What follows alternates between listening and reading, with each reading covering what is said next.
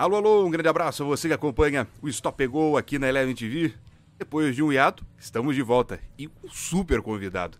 Esse fazia tempo que estava batendo na trave, que a gente estava querendo trazer, questão de agenda não, não possibilitava, mas a gente está de volta com nada mais nada menos do que um medalhista paralímpico, rapaz. É, e piloto que já andou na Stock Car.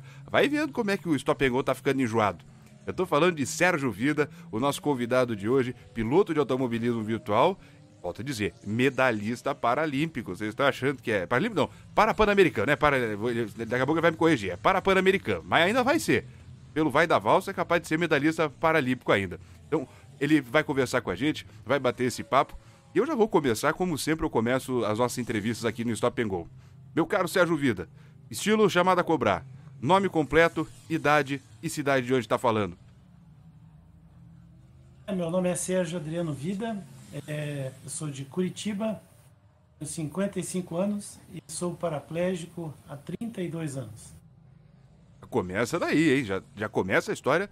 Também é outro ponto para a gente conversar durante o nosso papo. Mas a gente tem que voltar lá no começo, há 50 e tantos anos atrás, Sérgio. Como que começou essa paixão pelo automobilismo? Nossa, isso era uma coisa de meio que de família, né? A gente foi curtindo muito a época. Eu era pequeno ainda, mas via e assistia a televisão. O Emerson, né, andando na Fórmula 1, depois com o Nelson Piquet. E daí a paixão foi cada vez mais aumentando. Chegou a era Ayrton Senna, nós assistimos todas as corridas, fazíamos churrasco em casa, aguardávamos a, a, as corridas lá de fora, até as três horas da manhã acordados para poder assistir as corridas. Era uma, uma febre. Eu, eu sempre fui muito ligado a esportes meio radicais, né? Eu curtia muito uh, aquele, aquela coisa de infância, fazia carrinho de rolimã e pegar velocidade.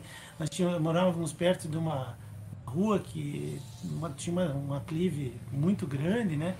E era asfaltada. Eu, eu andava de carrinho de rolimã, passando, cruzando ruas e, e não, não tinha semáforo naquela época. A gente e o maior perigo, mas é, era, era assim, aquela coisa de, de infância que a gente é, fazia com que os nossos sonhos, as, as, coisas que a gente via na televisão, né, as corridas tal, virassem realidade correndo de carrinho de rolimão, ou até mesmo de bicicleta, era, era uma coisa que, que me cativava muito, né? Eu sempre gostei muito da adrenalina, né? Isso foi me levando para o carrinho de rolê, o carrinho de rolê, coisas que eu pude é, vivenciar durante a vida, né? É, o carrinho de rolemã virou o Fórmula 1 praticamente, né? Na época, sim. Isso a gente está falando de você é, com o quê? 10, 12 anos? Aí, eu, eu ia muito no Parque São Lourenço, já tinha Parque São Lourenço, ali descia aquela rampa e, e, assim, a gente era bem radical, né? Meu pai trabalhava numa metalúrgica na, na ocasião, ele fez dois eixos de metal para mim e eu pude colocar rolinha, rodinhas de, de skate no, no carrinho rolimã. Então a gente andava de barriga, ao invés de andar sentado no carrinho rolimã, descia de lá, de lá aquelas rampas da, ali do Parque São Lourenço, lá, tinha uma ali no Prado Velho, ainda tem até hoje, né? E era ali que a gente costumava brincar, eu e os meus amigos. Ah, pegava a bicicleta, botava o carrinho de rolimã pendurado nas costas e ia descer aquelas rampas lá para sentir o vento na cara, né? É, para quem não sabe, é... Parque São Lourenço é aqui em Curitiba, é, tem um bairro e também tem o Parque São Lourenço, é um dos mais conhecidos, né? Porque a galera anda de, de, de rolimã. E Prado Velho também é um bairro aqui em Curitiba. Então, para quem é de Curitiba, sabe do que, que o Sérgio está falando. Exatamente, nós estamos falando do Brasil inteiro, desculpe aí.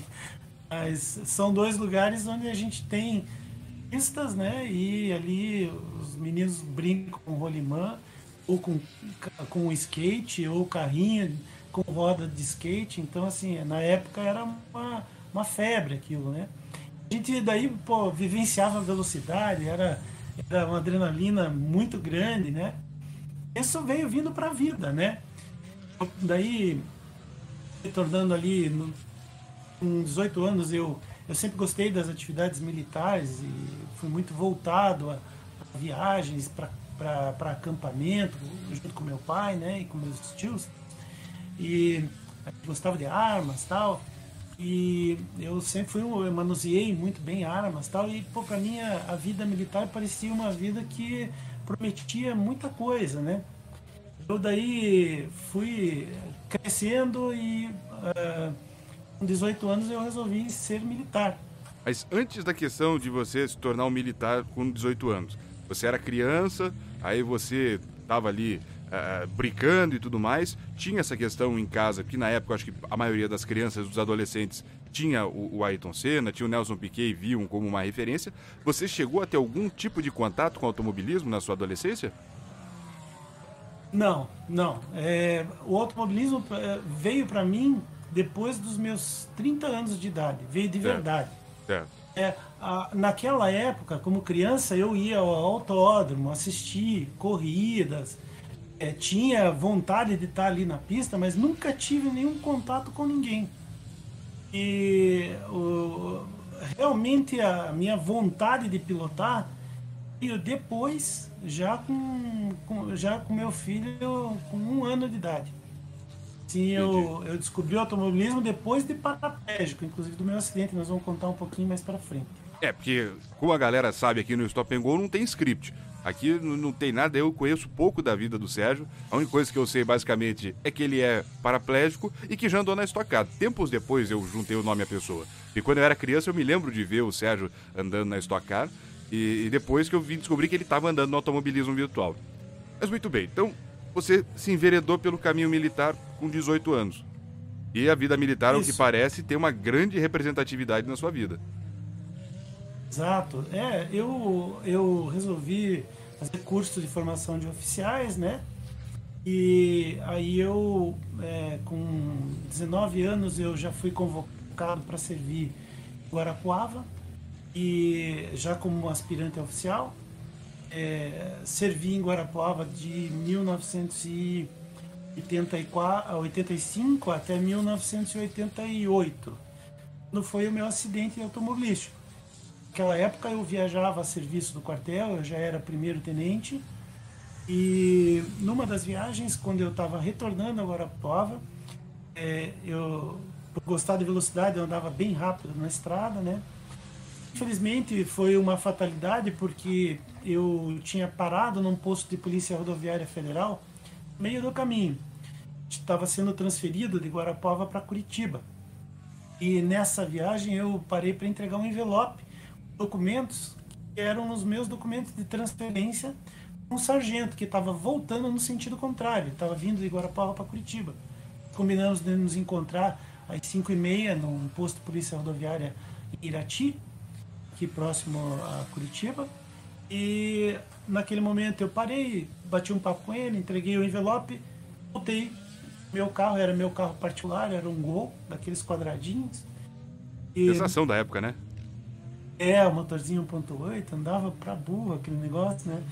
E eu mandando ver, acelerando de verdade num Gol na estrada, coisa errada, né? Mas eu tava uma, em velocidade alta quando eu passei num buraco e aquele buraco estourou a roda do pneu dianteiro direito do carro, é, quebrou a roda no meio, a roda era de liga leve, e naquela época a liga leve era de um material que, se não me engano, é antimônio, eu não tenho certeza que material que era, mas ela quebrou.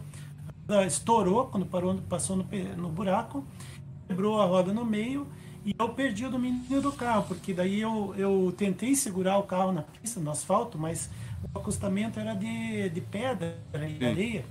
Ali eu perdi o domínio do carro, a traseira veio passando pela frente, ela veio pro lado, eu comecei a ficar de lado com o carro, ele bateu num, num pequeno morro do lado da estrada, eu comecei a capotar. E para frente eu me lembro de eu ter da, é, dado uma pancada forte nas costas, do lado esquerdo do corpo, e, e eu me lembro também de me ver voando no ar e tentando é, fazer um processo que a gente faz no Exército para saltar de viaturas militares em movimento. Então, assim, eu, eu tentei fazer aquilo, mas eu não conseguia me movimentar. Eu sei que eu só, só vi o chão chegando e daí eu caí sentado e apaguei. Mas peraí, fiquei... vamos, vamos voltar. vamos voltar um pouquinho. Você então lembra do processo, de tudo como aconteceu, do momento que quebrou a roda, tudo isso você tem uma clareza ou foi alguém que te contou? Não, eu lembro. Lembra? Eu lembro. Caramba. Tudo que passou. E você estava com ou sem passou. cinto de segurança? Exatamente, foi essa a fatalidade. Eu estava sem o cinto de Uh. segurança. Eu, eu, assim, eu, eu ainda atribuo é, é, que eu sobrevivi talvez por estar sem o cinto. Que o meu carro destruiu o lado do motorista. Lado Aham. do teto do motorista ali. é, Chegou a, o teto chegou a afundar até a altura do banco. Caramba. Então, é, o carro capotou muitas vezes e bateu no chão várias vezes, né? E eu fui jogado para fora antes disso. Então, eu não tenho certeza que se eu estivesse de cinto de segurança, talvez eu tivesse sobrevivido ao acidente. Você lembra Não, também não dá para dizer. dessa cena de você voando no ar e tudo mais? Você caiu na estrada? Isso já era de dia, de noite? Aí, Tava amanhecendo? Eu, na verdade, era final da tarde, como era 5 e meia da tarde, já estava Ah, 5 e meia da tarde. Ah, ok, ok. Tarde. E eu não vi o buraco, porque o sol estava na altura da pista. Sim. aquele momento que você está indo contra o sol, o sol estava na altura da pista, estava uns 140 mais ou menos a velocidade naquela hora. E você tinha o quê? Uns Quando eu 20 e passei- tantos anos, né? 22, 23 anos? Tinha 20, 21 para 22, É? estava completando 22 anos. Completaria 22 anos no mês seguinte. Ahn, bom. Ah, E pra eu quem tá vendo a entrevista agora, realmente você vai completar aniversário no mês seguinte, que é agosto, né? Porque assim como eu, você também é de Exatamente. agosto. É, exatamente, completo dia 21. É, e aí eu caí sentado no chão, desacordei. É, e quando eu acordei, eu, eu, eu desacordei várias vezes e acordei, né? Fui, fiquei ali. Para mim pareceu uma eternidade, não sei quantos minutos ou quantas horas fiquei ali. Mas é, eu estava com o corpo coberto de formigas saúvas. Caí em cima de um formigueiro de Puta formigas merda. saúvas. Elas estavam me comendo vivo, literalmente. Você sabe como é uma saúva, né? Sim. Ela vem com o ferrão, ela, ela te pica, né? E o ferrão fica, mas o, o- eu passava a mão no rosto, no corpo, né? Onde eu via formigas, eu tentava tirar.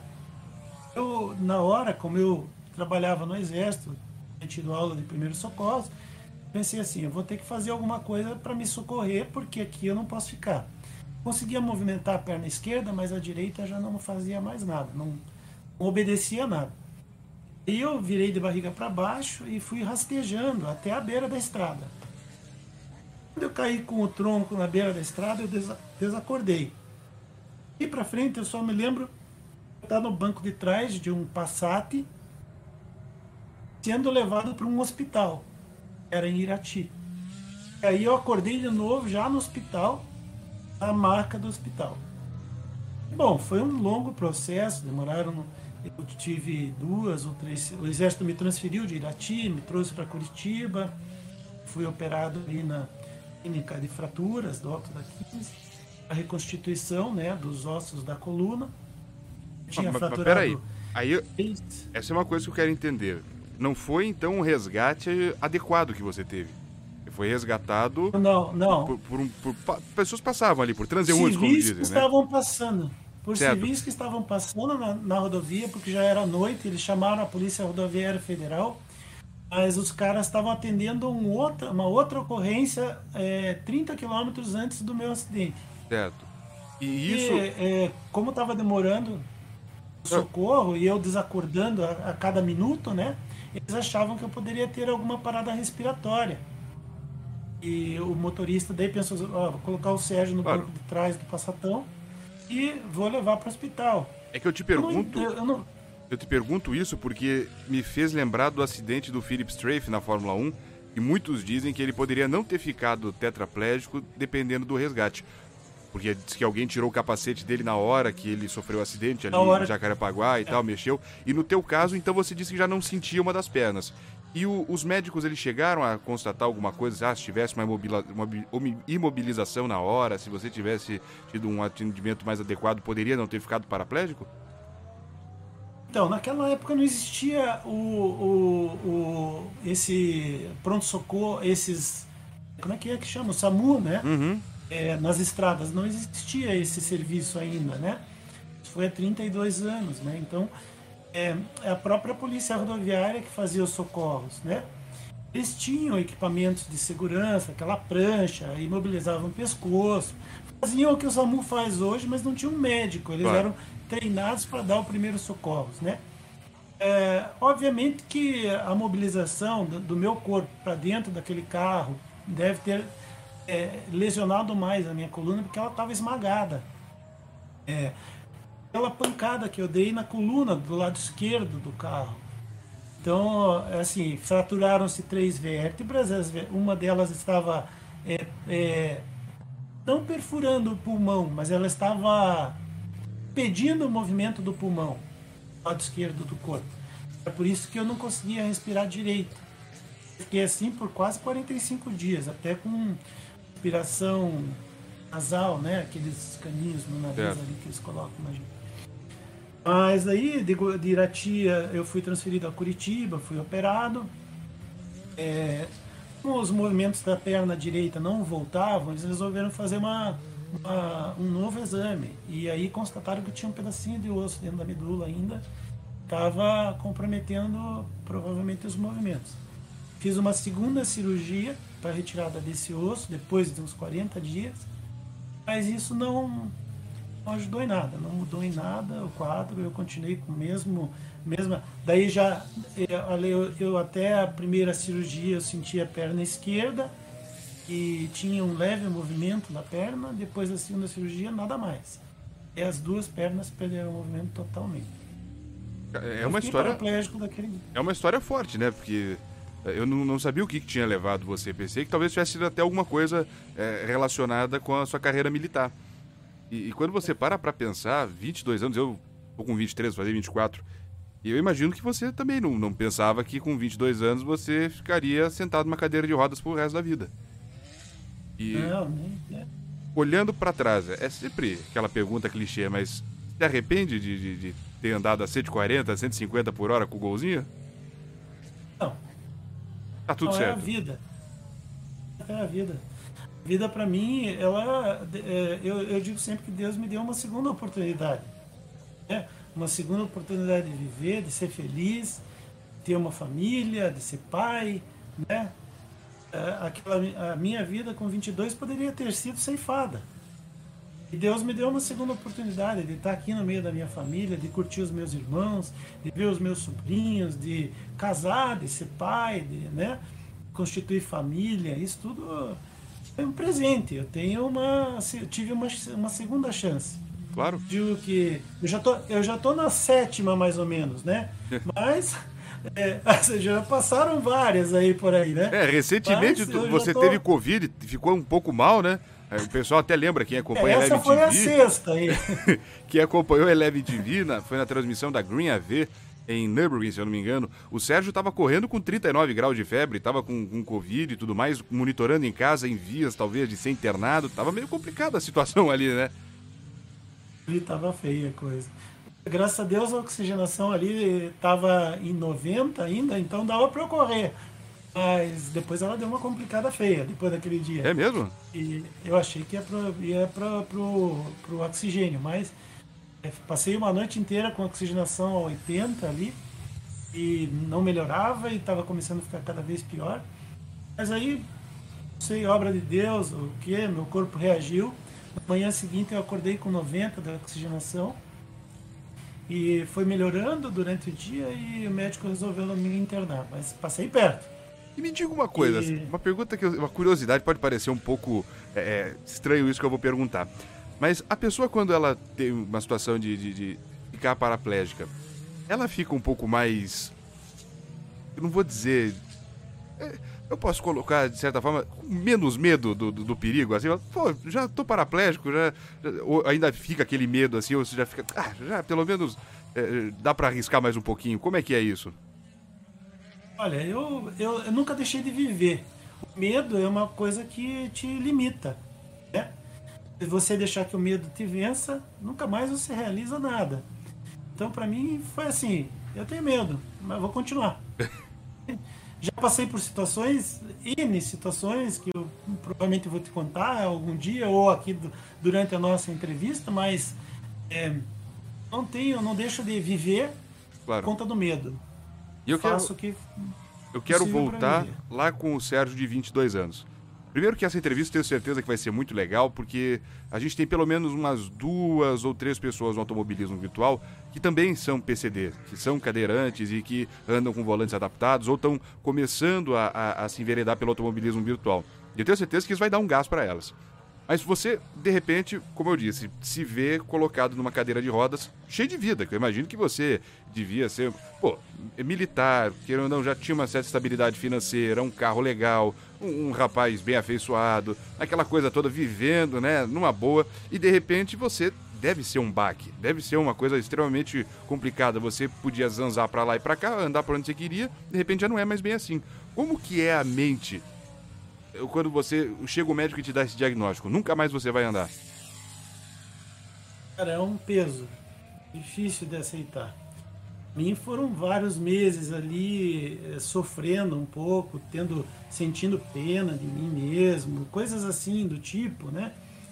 Mas eu, eu, tenho, eu tenho uma coisa que é muito forte isso em minha família, que é a espiritualidade, é, meus tios sempre, meus pais sempre me, deram é, uma, uma, dizer, uma base nesse sentido, para que eu acreditasse em Deus, tivesse fé né, na vida, fé nas pessoas tal, e acreditasse em mim mesmo. E isso fez com que, é, seis meses depois, meu acidente, ou quatro meses depois, eu já estivesse comprando um carro novo, adaptando um carro novo e saindo para ir para fisioterapia sozinho para viver a minha vida. Legal. Entendeu? Então, assim, eu, eu, eu, tinha momentos em que eu ficava muito triste, muito para baixo, mas eu acreditava que eu teria uma, uma nova chance na vida e que é, no, no início, é óbvio, a gente pensa, não, eu vou voltar, eu vou conseguir voltar a andar. É que eu lutei muito durante os três primeiros anos ali, é, tentando é, é, usar aparelho para ficar em pé e andar, que chama-se tutor, né? Um, é, um, é um aparelho metálico que você coloca nas pernas. Mas aquilo eu tentei para voltar a andar, você tem que fazer muita força e é, é, bem difícil, não é uma coisa muito fácil. A minha lesão, ela afetou totalmente a medula. Eu perdi o movimento completo das pernas. E uma das coisas que você precisa ter para você conseguir ficar em pé é a musculatura dos glúteos. Não tem a musculatura muito boa deles, né? Conta da lesão. Meu, meu, minha medula controla alguma coisa, mas não controla tanto. Então, assim, para eu ficar em pé é bem difícil e eu me desequilibrava com muita facilidade.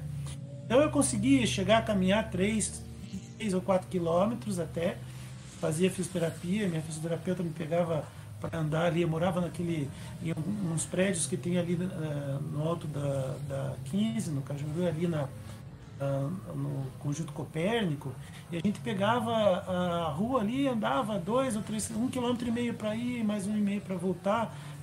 Eu conseguia caminhar, entre aspas, mas eu não conseguia ficar sozinho em pé, porque se eu, eu não tivesse alguém por perto comigo, eu desequilibrava e caía. Entendi quando acabava a força no braço, eu tenho braços muito fortes, eu, eu acabava perdendo equilíbrio e caía. E isso me deixava muito para baixo, porque poderiam haver fraturas, né? Claro. E uma queda dessa não é muito fácil, porque um cara de 1,80m no chão caindo. É, é difícil. É, a queda é grande, né? É. Então. E na assim, época. Me machuquei várias vezes. Na época você namorava, era casado? Era casado do, do meu primeiro relacionamento. E como que foi isso com a, com a sua esposa? Foi uma, uma, situação que, querendo ou não, eu imagino lá da outra pessoa também. Você tem. É, vai ficar estranho isso que eu vou dizer, mas você tem um marido inteiro que sai de casa, que trabalha e de repente ele volta numa cadeira de rodas. E. Foi, é uma adaptação. Foi mais ou menos isso que aconteceu.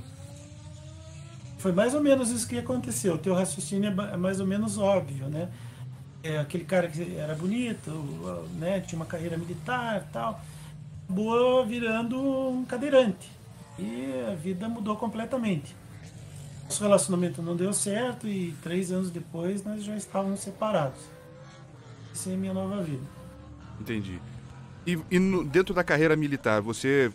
Aí, de repente, você já não podia. Eu não sei o que, que você fazia, mas talvez você deve começar a fazer trabalho é, interno, começou a trabalhar mais em escritório, como que, que funcionou isso? Era meu sonho, era meu sonho. Mas assim, a legislação brasileira não permite reaproveitamento de militares é, na, na carreira militar se tiver algum problema físico. Entendi. Botou um dedo fora, perdeu um dedo, aposenta. Caramba! E eu, com 22 anos, me vi aposentado. 23, né? Porque, é assim, eu fui afastado para tratamento de saúde, né? Certo. Logo em seguida do meu acidente. Fiquei ali dois anos é, para tratamento, afastado para tratamento de saúde. Quando viram que não havia recuperação, eu fui automaticamente aposentado, que no meio militar se fala reformado. Sim né, que é um militar que não é mais é, é, útil para o serviço ativo do Exército. É, eu jurei que quando e... se pintava uma situação dessa, era reaproveitado para trabalhos internos. Então, eu sonhei por muitos anos ter sido reaproveitado. Escrevi, inclusive, para ministro do Exército na época, para tentar me reaproveitar, mas é, a resposta foi sempre a mesma, né? É, o regulamento não permite. E daí teria que convencer os deputados e senadores, Sim. criar uma lei para que isso seja efetivo. Inclusive, até hoje não se reaproveitam militares. Entendo. Que eu acho um, um ponto muito negativo, claro. né? vamos dizer assim. Porque um jovem como eu, com 22 anos de idade, com uma cabeça sensacional, é um cara que é, é, gostava muito da área administrativa dentro do Exército, o que eu fazia bem é, envolvia iria ser é, era ainda era parte operacional, mas eu estava me preparando claro. para ser um administrador dentro do exército. Tanto é que eu estava fazendo em paralelo a faculdade de administração. É, então eu me vi com 22 anos, reformado, né? Para mim, naquele momento, foi muito bom, né? Porque eu, eu pude me dedicar totalmente à, à minha fisioterapia, à minha recuperação. Mas foi, foi uma coisa assim muito. Eu, eu, fiquei nesses anos me dedicando à minha recuperação, mas daí já foram surgindo coisas voltadas ao esporte. É isso que eu quero até eu... saber. Você, você, primeiro de tudo, você se aposentou em, com alguma patente? Porque você falou que era aspirante, né? Não, eu era primeiro tenente primeiro na tenente. eu fui reformado, tá. é, fui reformado como capitão. Certo. Hoje eu sou, eu, eu sou um, um primeiro tenente recebendo soldo de capitão. Entendi assim que funciona dentro das Forças Armadas. E daí você ficou aposentado com 20 e poucos anos? Exatamente. Caramba! 22 anos, 23 anos eu já era um capitão reformado. Para muitos isso poderia ser um, um fator bom para não fazer mais porra nenhuma pro da vida. Agora já tenho meu troco garantido aqui, já não preciso mais me preocupar, é, é só viver. Mas imagino que para você que tinha essa cabeça, como falou, a milhão e um espírito esportivo, a coisa não foi bem assim. Não, foi bem pelo contrário. Eu fui, eu fui levado para o esporte. E, obviamente, é, eu, eu usei o esporte para me recuperar fisicamente. Porque, assim, eu, eu durante aquele momento que eu fiquei no hospital, eu perdi é, aproximadamente 25 quilos. Um cara de 1,80m, pesando 78 quilos. De 25 quilos, eu virei pele e osso, Sim, né? saiu de lá magérrimo. Era exato, era uma caveira ambulante, né? Aí eu, eu, eu comecei a praticar o esporte, voltei, comecei a ganhar peso, voltei a, a, ao meu peso ideal, né? Ah, daí você sendo paraplégico, você começa a perder massa muscular por conta da, do, da falta de movimento. Então, assim, um, um paraplégico, na minha idade, deveria ter tantos quilos de peso. Eu fui ali, fui me recuperando e, e já cheguei naquele peso logo certo. em seguida. E quais esportes você e praticava? Uma... Então, eu, eu, eu fui fazer, junto com a fisioterapia, eu fui indicado para fazer hidroterapia. Certo. Hidro, e a hidroterapia era feita na escola de natação Amaral, ali no, uh, no Champagnat, né? Champagnat. E, e lá eu conheci um professor e viu que eu tinha habilidade dentro da água e me convidou para nadar. Eu daí comecei a nadar e e logo em seguida, acho que um ano depois, eu já estava nadando para competir. E como que é a competição fiquei... para um paraplégico? Natação? É, daí, na natação é, é, dividido por classes, né? Então, vamos dizer assim, um classe S10 é um cara que tem bem pouquinho problema físico, vamos dizer assim, ele tem um, um, uma amputação num pé, ou, a falta de movimento em um dos pés, tem um é S9. É difícil, é, né, quando você assim, fala, você vai eu confesso que eu sou leigo nisso, mas quando você vai olhar as Paralimpíadas, né, ou qualquer esporte paralímpico, é, é difícil, porque tem N níveis, né? Você falou, tem um cara que às Isso. vezes ele, ele é amputado, ou às vezes ele tem algum mal congênito que ele não tem um braço, e, e tem vários fatores Isso. e você tem que conseguir alocar todo mundo. Exatamente, e a natação, a natação, o atletismo são mais ou menos parecidos, né? Eles procuram equiparar o grau de deficiência física das pessoas com a dificuldade de movimento. Então, eles vão dividindo por classes. Né? Era um classe S7, ou seja, um classe S7 é alguém, é alguém como eu que não tem o movimento é, definitivo das duas pernas. Certo. E uh, um S10, por exemplo, tem uma, uma amputação em um dos pés, ou falta de movimento em um ou nos dois pés. É, o S9 já tem é, é, um pouco mais de comprometimento, já compromete a, a, perna, é uma parte da perna, não dobra o joelho, aí um S8 já consegue dobrar, é, é, não consegue, já não consegue dobrar o joelho, e um S7 não consegue dobrar da cintura, não consegue movimentar da cintura para baixo. Que é o seu caso. É o meu caso. Depois vai subindo. Vamos dizer assim, se eu tenho uma lesão que é do pescoço para baixo, eu sou um S2, por exemplo, entendeu? Entendi. Eu consigo movimentar os braços somente e aí eu passo a ser um classe. Mais ou menos isso. Eu, é, mudou muito isso, porque era 30 anos atrás era, era a minha classe.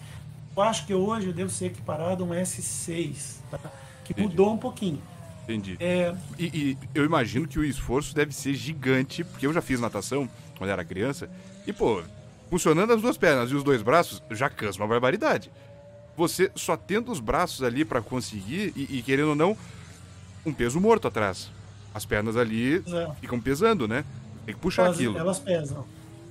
Mas assim, a gente acostuma a nadar, sabe? Ela é, é, você com o alongamento que faz na fisioterapia, as pernas passam a flutuar daí, a partir do momento que você consegue movimento muito bom.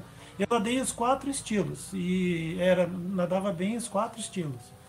Tanto borboleta, é, costas, peito, crawl, tudo certinho. E competi em quatro modalidades, né? Fui medalhista. É, na época eu, eu, eu acabei. Estava uh, chegando a níveis já para ir para é, nível mais alto para ir para a Olimpíada e tudo mais. Mas aí eu, eu nasceu meu primeiro filho, né? Do meu segundo casamento. Eu resolvi parar de nadar. Isso já lá pelos uh, perto dos 30 anos de idade. Então depois Dá um tempo da sua... até curtir meu, meu filho. De depois da aposentadoria, então você se enveredou total pelos esportes. Você não foi buscar trabalho ou fazer alguma outra coisa, você foi pro esporte. Esporte. Eu, eu sempre gostei muito do, da, da, prática do esporte, sempre fui. Dentro do exército eu era atleta, né? Uhum. Eu participei da equipe de tiro do exército. Então, depois o tiro esportivo veio para mim como uma herança do, do esporte militar que eu, eu, eu praticava. Eu era atleta, atleta de pentatlo militar. São cinco provas, né, na época do exército, que envolvem corrida em campo, natação, tiro, é, lançamento de granada e uma pista de pentatlo militar que a gente corre com vários obstáculos, tal. Você por isso, que no, no, por isso que nos quartéis então tem pista de atletismo e tudo mais, a gente às vezes vê, né? Exatamente. Entendi. É, e tem, tem toda, tem, inclusive todos os quartéis, quase todos os quartéis, tem a pista de pentatlo militar. E são as cinco modalidades. Na verdade, uma delas é correr cross country, só que daí você corre equipado, né? Com mochila, com equipamento. É, que legal! É, exato. Aí tem uma prova de lançamento de granada, que a granada é inerte, na verdade, em alvos, e são desenhados no chão, você lança a granada lá é de acordo com onde ela cai, você faz mais ponto ou menos ponto. Bacana! Tem um tiro, uhum, tem a natação com obstáculos, então é numa piscina de 50 metros e você tem vários obstáculos para percorrer dentro da piscina, com uniforme e tudo.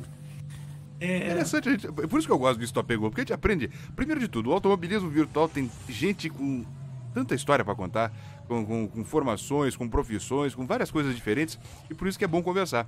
Eu tenho certeza que muita gente que está acompanhando o Stop and Go agora, que está ouvindo, porque nós também estamos no, no Spotify, em outras plataformas de, de, de podcast, tá curtindo. E se você tá curtindo, tem que deixar o like, né? Então curta aí, porque aprendemos um pouquinho mais sobre o pentátulo militar, que a turma participa paramentada ali, com roupinha e tudo mais. E deve ser difícil, nadar com roupa é complicado, nadar com aquele tudo ali que o, os militares usam, aí vai correr, fazer o cross country, é, também paramentado. é calça camiseta, mas... É, é, é mas é, o peso também. É o peso também. Mas assim, é, e, e, ali aquilo foi, é, foi para mim o, o, esporte sempre foi levado a sério. Eu sou um cara muito competitivo, sempre fui, desde menino. Em qualquer coisa que eu fizesse, eu estava competindo. Queria chegar na frente, era, era aquele cara que estava sempre é, disputando alguma coisa. Né? Claro. Para mim é bem já, incipiente. Desde menino eu sempre senti isso. E uh, quando eu fui para natação foi fácil, né? Porque eu comecei a voltar a, a, a me, vamos assim, a, a, fazer aquilo que eu gostava, né? Que era nadar. E estava ali eh, disputando, competindo, viajando. Porque assim, você fazendo um esporte olímpico, você vai ter que viajar de qualquer jeito. Você vai ter que ir para competições fora de Curitiba, até mesmo fora do Brasil. Não cheguei a ser atleta internacional na natação, só a nível nacional. Estava partindo para um outro nível. Daí, quando meu primeiro filho nasceu, eu resolvi dar um tempo para natação. E, pô, fiquei parado um tempo. Naquele, naquela época, é, a gente teve uma reunião de família, era um Natal. O pessoal veio de, da, de São Paulo, tem os parentes da minha ex-esposa que eram de São Paulo, e vieram e inventaram de fazer uma corrida de kart, de kart indoor. É, ali no, na, aqui em Curitiba existia um kartódromo, chamava Marumbi Kart Indoor, e eu fui para ver, para assistir a corrida né, dos caras. E, inclusive, acho que meu irmão estava junto, os amigos estavam juntos e tal. E nós fomos é, ali é, assistir o pessoal correndo e eu fiquei na grade ali do lado de fora, né? Doido de vontade de acelerar. Doido de vontade. Eu olhei aquilo e falei, pô, caramba, eu podia estar nesse negócio aí, né? Sentado junto com eles e correndo. Ah, se eu não tivesse corrido na estrada. É. Nada, não pensei isso na época, sabe que eu, eu, a minha vontade era de sentar ali e acelerar com a mão, né?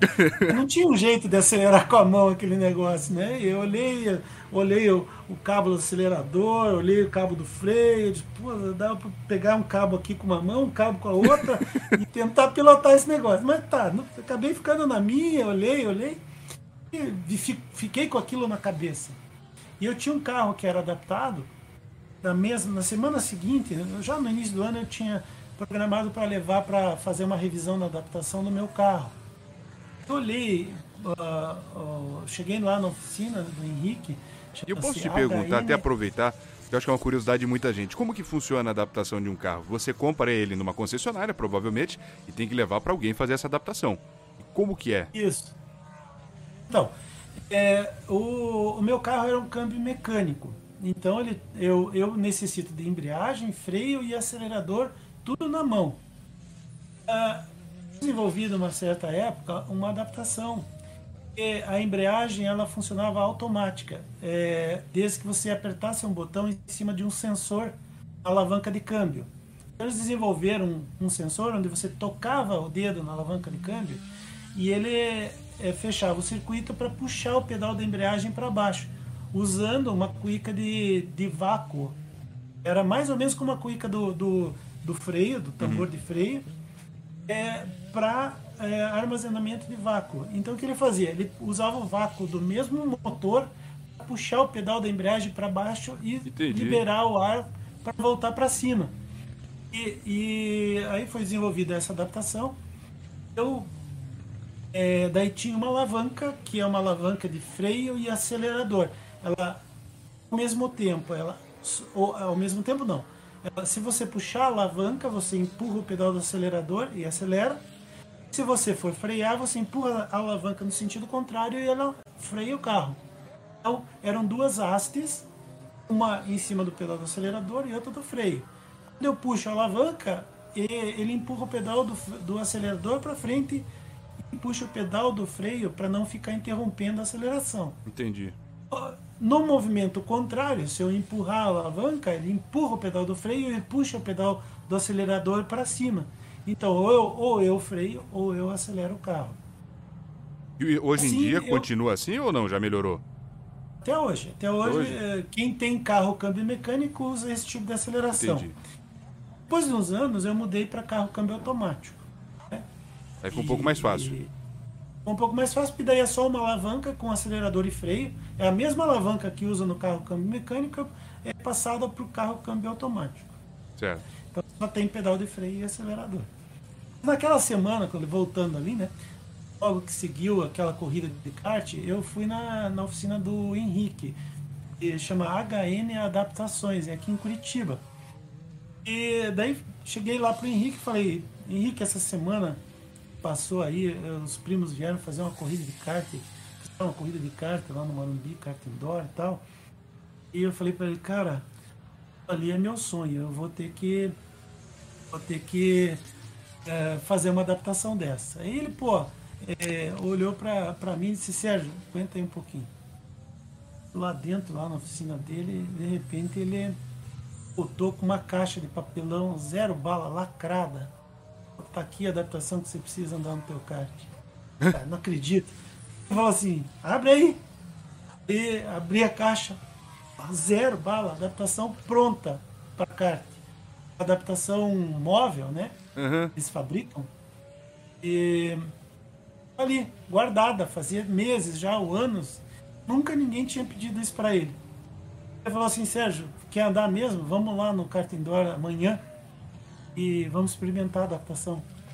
Liguei pro dono do cartódromo, o cara, gente fina, ficou meu amigo, inclusive, né? Na verdade, ele era gerente do cartódromo, o Mário Panico. E falei, Panico, é o seguinte, eu sou aquele paraplégico que foi assistir a corrida dos amigos aí no final de de ano e tal, e eu queria dar umas voltas de kart. Você autoriza eu adaptar um kart aí para poder dar umas voltas? Ele falou, mas é claro, chega aí amanhã, fala com os meca, tudo tranquilo, pode andar e vem à tarde, de preferência ali depois das duas, que daí não tem muita gente, montar a adaptação, fazer o que quiser tal. Nós fomos, no dia seguinte eu fui lá. E o Henrique ajudou junto com os mecânicos lá, estudaram a melhor maneira de colocar a adaptação no kart e tal, e colocaram a adaptação. Era bem fácil de montar e desmontar, então colocaram ali. E a gente sentou kart, ali imaginando como colocar, montando e tal. De repente o negócio estava montado. Aí os caras ligaram o kart e botam, me, me trouxeram o capacete e vai acelerar. Cara, eu dei uma volta, dei duas, cara, a emoção veio assim na hora, velho. Eu comecei a chorar dentro do capacete. Aquilo para mim parecia assim uma realização, uma coisa de uma vida, sabe? E foi muito emocionante. Eu dei uma volta, dei duas, dei três. Quando eu vi, eu tava ali já uns 10 minutos andando com o kart. Sem e dificuldade nenhuma de adaptação? Nada, nada comecei a pilotar como se eu nunca estivesse pilotando ou andando no meu carro de rua. Certo. De repente, uma, uns 10 minutos depois, 15 minutos depois, eu dei uma rodada e dei fui pros pneus lá. É. Bati e tal. Eles vieram correndo, todo mundo meio assustado, porque eu tava meio rápido na pista. Tudo bem aí, Sérgio? Tá tudo bem? Eu falei, não, empurra o kart, quero voltar, eu quero voltar. aí os caras botaram o carro de volta na pista e eu andando.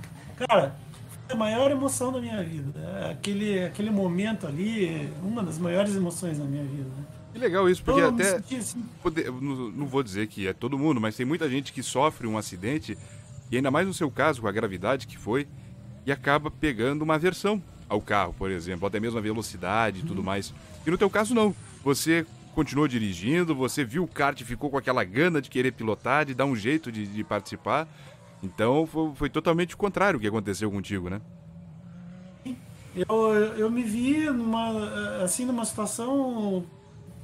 Eu não tive medo, né? como eu disse para vocês, eu sempre procuro vencer o medo. Fui ali, curti pra caramba.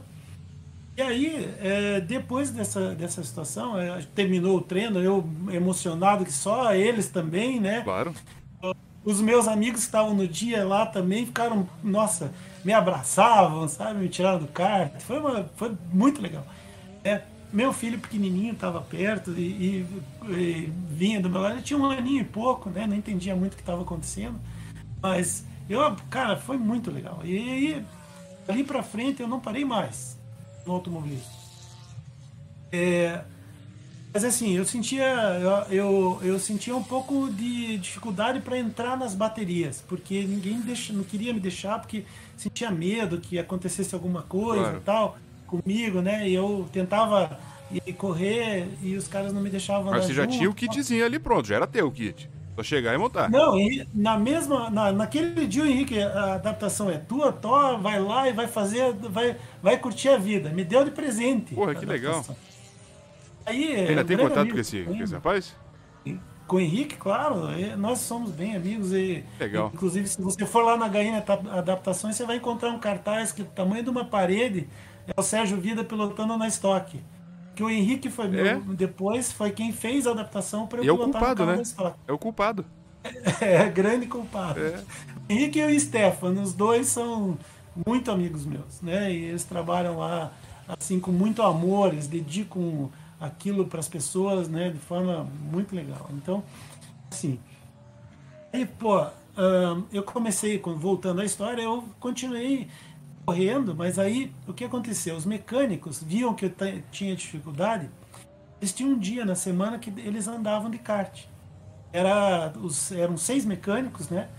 Eles, uh, naqueles dias, eles. Uh, era segunda-feira à noite, era das 10 à meia-noite, o cartódromo era deles.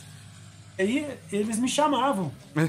Umas, me ligavam lá em casa, Sérgio, hoje tem corrida, bora, vem. Eu chegava lá, adaptava um kart e ia correr junto com eles. E aprendia a pilotar com os mecânicos do kart indoor. Aí, numa dessas corridas, tinha um cara que era muito apaixonado por automobilismo e por kartismo e tal.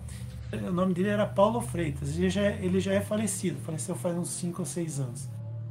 Paulo deu para mim pilotando kart, ele ficou, cara, ele ficou super emocionado porque ele tinha um sobrinho que era paraplégico. E, e aí ele, porra, ele olhou, ele olhou eu saindo do kart, ele, ele começou a encher o olho de lágrimas, emoção, era um grande amigo. Desculpa. Tá. É, Paulo veio para mim, me abraçou tal, e me convidou a correr junto com a turma que ele corria nas quartas-feiras à noite. Os caras me abraçaram como um filho. Né? Eu passei a fazer parte da turma, eram 16 pilotos. Eles corriam, faziam baterias alternando né, entre eles ali. E ali começou a minha vida no automobilismo, né, realmente. É, aquela turma foi a, a turma que, que é, são meus amigos até hoje. Alguns deles já faleceram, outros não. Mas é, nós nos damos muito bem. Sempre quando a gente se encontra é uma, uma festa. E eram pessoas ligadas ao automobilismo? Não, eram, não? eram apaixonados por, por kart indoor. Entendi. Depois se tornaram pilotos profissionais. Entendi. É. Muitos deles são pilotos conhecidos aí no, no automobilismo, no kartismo principalmente, né? E assim foi a turma que me, me levou para correr e que eu, eu passei a fazer parte como um irmão deles ali. Ah, Era todo legal, mundo né? muito amigo e muito assim envolvido. É, eu fico imaginando certa... e, por exemplo, uma pessoa é, é, comum, vamos dizer, passa desapercebido e, e tudo mais e, e, e dá um tempo pro, pro Sérgio beber uma água. Mas quando você é abraçado por alguém, é, da forma como você foi, já é legal. Eu imagino você que deve ter sofrido já muito preconceito e, e bem ou mal, pessoas que, que torcem o nariz, que olham com certo desdém. Tem uma galera que acredita e que olha, pô, o cara tem talento, o cara tem capacidade, vamos abraçar, vamos dar um apoio. Deve ser é, potencializado esse carinho que se recebe, essa felicidade.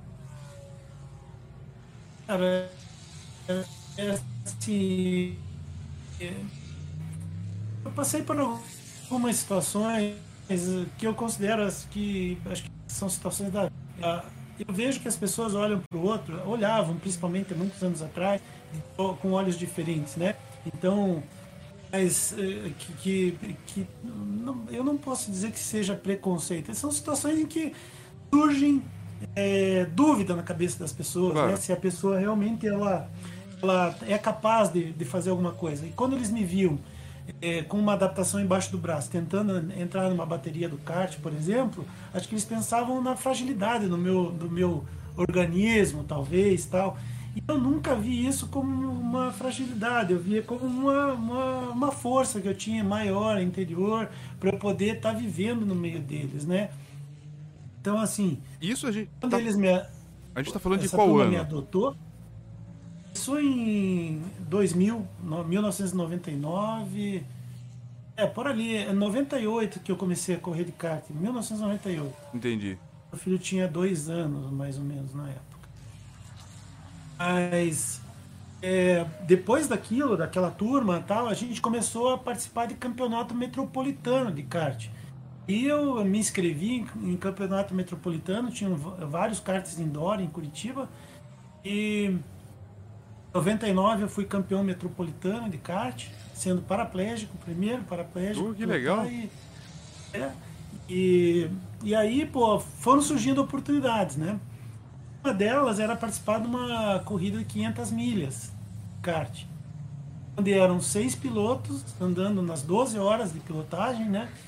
E um dos grandes amigos que eu tenho, que é o Nelson, Nelson Amaral, ele, ele. Sérgio, nós temos que te colocar no kart, nós vamos ter que dar um jeito de fazer uma adaptação que você coloque e entre e saia do kart rapidamente e tal. Aí nós, nós uh, com a ajuda do, do, proprietário do 2005 Kart Indoor, que tinha aqui em Curitiba, era um, era um kartódromo, é, tinha ali na Avenida Marechal Floriano, Sim, eu lembro, e... depois do viaduto, né? Depois do viaduto. Quando eu era criança, eu passava ali. Eh, teve mais alguém. Ah, a Alessandra Menini, ela contou que, se não me engano, ela andou ali nesse cartódromo. Eu acho que. E era grande, era um Isso, barracão grande. É. E eu, quando era criança, morava ali no, na região do Parolim. E eu ia pro colégio, passava ali e já tinha acabado o kart. Tava só a, o galpão assim. Mas eu via que tinha um desenho de kart e aquilo sempre ficou na minha cabeça. E que pena que eu não pude andar lá, que eu não pude conhecer no tempo que funcionava. Mas sei onde é que é e passei muitas vezes ali na minha infância. É uma pista deliciosa, porque era dentro de dois barracões gigantes, né? E Isso. Eles, você passava entre os pilares, era, era assim bem, bem difícil a pista, mas era muito gostosa, sabe? Era uma pista muito técnica.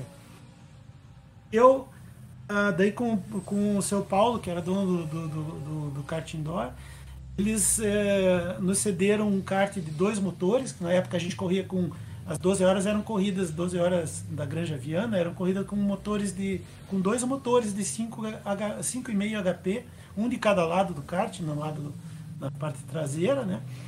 E isso dava uma potência até que razoável, era, era equivalia a um motor de 13 HP hoje.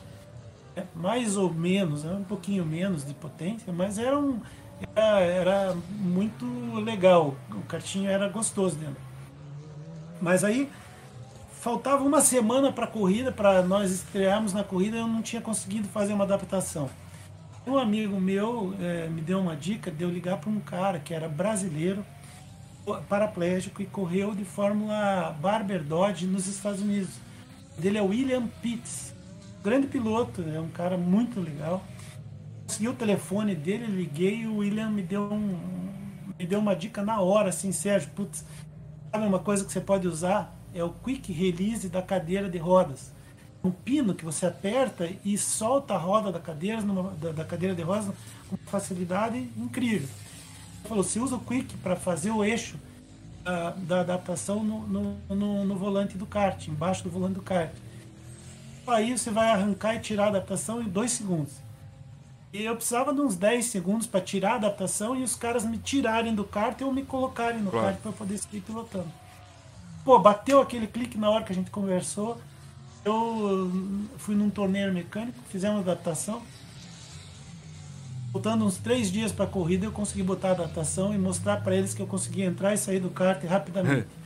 10 segundos para entrar no kart, para dois colegas, dois pilotos me colocarem, jogar, me jogarem sentado no banco enquanto a gente empurrava o kart da, da área de abastecimento até a área de saída dos boxes, que não pode estar com o motor ligado.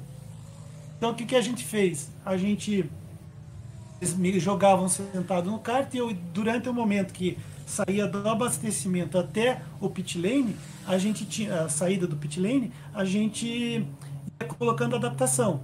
Então eu colocava os ganchos lá na frente, prendia com dois clipes de segurança os ganchos dianteiros, encaixava o quick release embaixo do volante, já estava com a adaptação montada. Enquanto isso, eles iam me empurrando. Quando chegava lá no final da linha, eles ligavam o motor e eu saía acelerando. a gambiarra do brasileiro. A gambiarra funcionava, né? Aí nós fizemos. Isso não deu nenhuma, primeira... nenhum crepe assim, o pessoal lá não, não reclamou, a, a, organização, os outros competidores, ninguém ficou de nariz torcido, ninguém ficou Nada, na, naquela coisa de puxa, um, um, um paraplégico andando com a gente, não teve isso? Nada, cara, me, me abraçaram, velho. Pô, Foi legal. muito legal. Vou te contar essa história também, então. Mas aí o que aconteceu? O... Durante essa corrida, eu, eu fazia dois turnos, né? Dois turnos. Eu sempre peguei os dois turnos junto com é, Paulo Rovella, que era um piloto já conhecido automobilismo em São Paulo. Nós pilotamos junto no mesmo no mesmo stint, entrávamos juntos. Ele foi o ganhador da prova das 500 milhas de Joinville. Nós chegamos em terceiro, se eu não me engano, ou segundo. Segundo, nós chegamos nesse ano nós chegamos em segundo lugar e duas voltas atrás deles. Mas nos instintos que ele entrava, eu entrava junto. Eu dei um suador para ele, mas um suador tão grande que ele, ele quando viu eu saindo do kart, ele, ele falou, veio me abraçar, falou, cara, nunca suei tanto na minha vida, cara. Você o tempo inteiro na minha cola não me deixava descolar e cara, às vezes eu passava ele e ele me passava e nós ficávamos ali trocando posição durante as duas horas de pilotagem. Foi Duas muito horas. legal. Duas horas. É, Caramba, bastante, bastante tempo, né? É tempo. É, depois, no meu segundo stint, coincidiu de novo e eu deu pilotar com ele. Eles ganharam a corrida. O chassi deles era um chassi zero. Quando foi na premiação, eles me, eh, o, o Paulo subiu no pódio, eh, nós fomos receber os troféus e tal. Aí nós saímos tal, e a gente começou a conversar do lado ali. De repente, o Paulo tomou um microfone e falou assim: Olha, eu gostaria de fazer uma homenagem aqui. Piloto que eu conheci ontem e que eu tenho que tirar o chapéu. Gostaria de presenteá-lo, dando de presente o chassi. Venceu a competição ontem. Aí eu ganhei o primeiro kart novela e da equipe dele, na verdade, uhum. né, no Paulista. E foi o primeiro kart que eu, que eu real, o kart profissional que eu tive, é aquele chassi que eu ganhei de presente dele. Fizemos mais quatro corridas, se não me engano, com aquele chassi. E aí no ano seguinte fizemos 17 horas de Granja Viana. Nossa. Fizemos 9 horas de Granja Viana. E mais uma 500 milhas em Granja Viana também. Aí depois, no ano seguinte, os motores já mudaram, se não me engano, no ano seguinte mudaram para 13 HP. Certo. E não eram mais dois motores, daí eu tive que comprar um outro chassi. Passei a andar com um F4 de motor 13 HP. Certo. 8 HP, se não me engano. Agora eu não lembro, faz tanto tempo, né? Mas é, daí fui evoluindo. Com aquele chassi começou a minha brincadeira. E eu comecei a investir, comecei a comprar chassi, comprei motor, e não montei tinha, uma equipe. Não tinha, por exemplo, uma questão familiar de falar assim, pô, Sérgio, mas você sofreu um acidente de carro, você vai ficar competindo nisso aí, é perigoso. Ou a turma te botava quente, assim, botava pressão pra você continuar? Olha, é, o meu principal incentiva, incentivador e parceiro era meu irmão. Foi o meu irmão. Nós dois gostávamos do automobilismo, ele também curtiu, ele também teve kart junto comigo, nós tivemos, né? No começo ali, um bom tempo nós tivemos. Daí meu irmão foi morar fora do Brasil, eu fiquei sozinho, mas sempre me dando muito apoio. Meus pais e minha irmã, eles testavam, morriam de medo e tinham, sabe, assim, é, iam de vez em quando nas corridas, mas sempre, sabe, aquele medão de, de claro. acontecer alguma coisa comigo quando você começa a se tornar um profissional, os erros começam a sumir, entendeu? E os acidentes ocorrem só por fatalidade mesmo, um pneu que fura, um motor que estoura. É, já tive, caso que eu travou o motor do 125, eu passei que nem um, um, passarinho sem asa, reto na, na grama, na frente dos boxes, e fui embora. Fui parar lá na grade e, tudo bem, não aconteceu nada. Mas assim, coisas que acontecem com qualquer é, piloto, não claro. acontece só comigo, com, com, acontece com qualquer um. Quem entra para o automobilismo sabe os riscos que corre, né? Então é. foi o que aconteceu comigo. Eu para frente, nunca deixei de se alguém falasse alguma coisa, dizer, ah, não, legal, beleza, mas sou eu, eu quero correr, eu vou fazer, claro. vou para frente. O famoso foda-se, né? Exatamente. mas bem por aí, né? Tô ficando polido, né? Mas é, é, isso mesmo, né? Foi passando o tempo, você falou é. que montou uma equipe de kart, que começou a competir profissionalmente. E isso, obviamente, que deve ter chamado a atenção da galera. E quando que pintou a oportunidade de você andar na Stocklight, que na época era a Copa Vicar? Então, aí, aí a, a coisa foi andando mais, mais, ficando mais séria, né?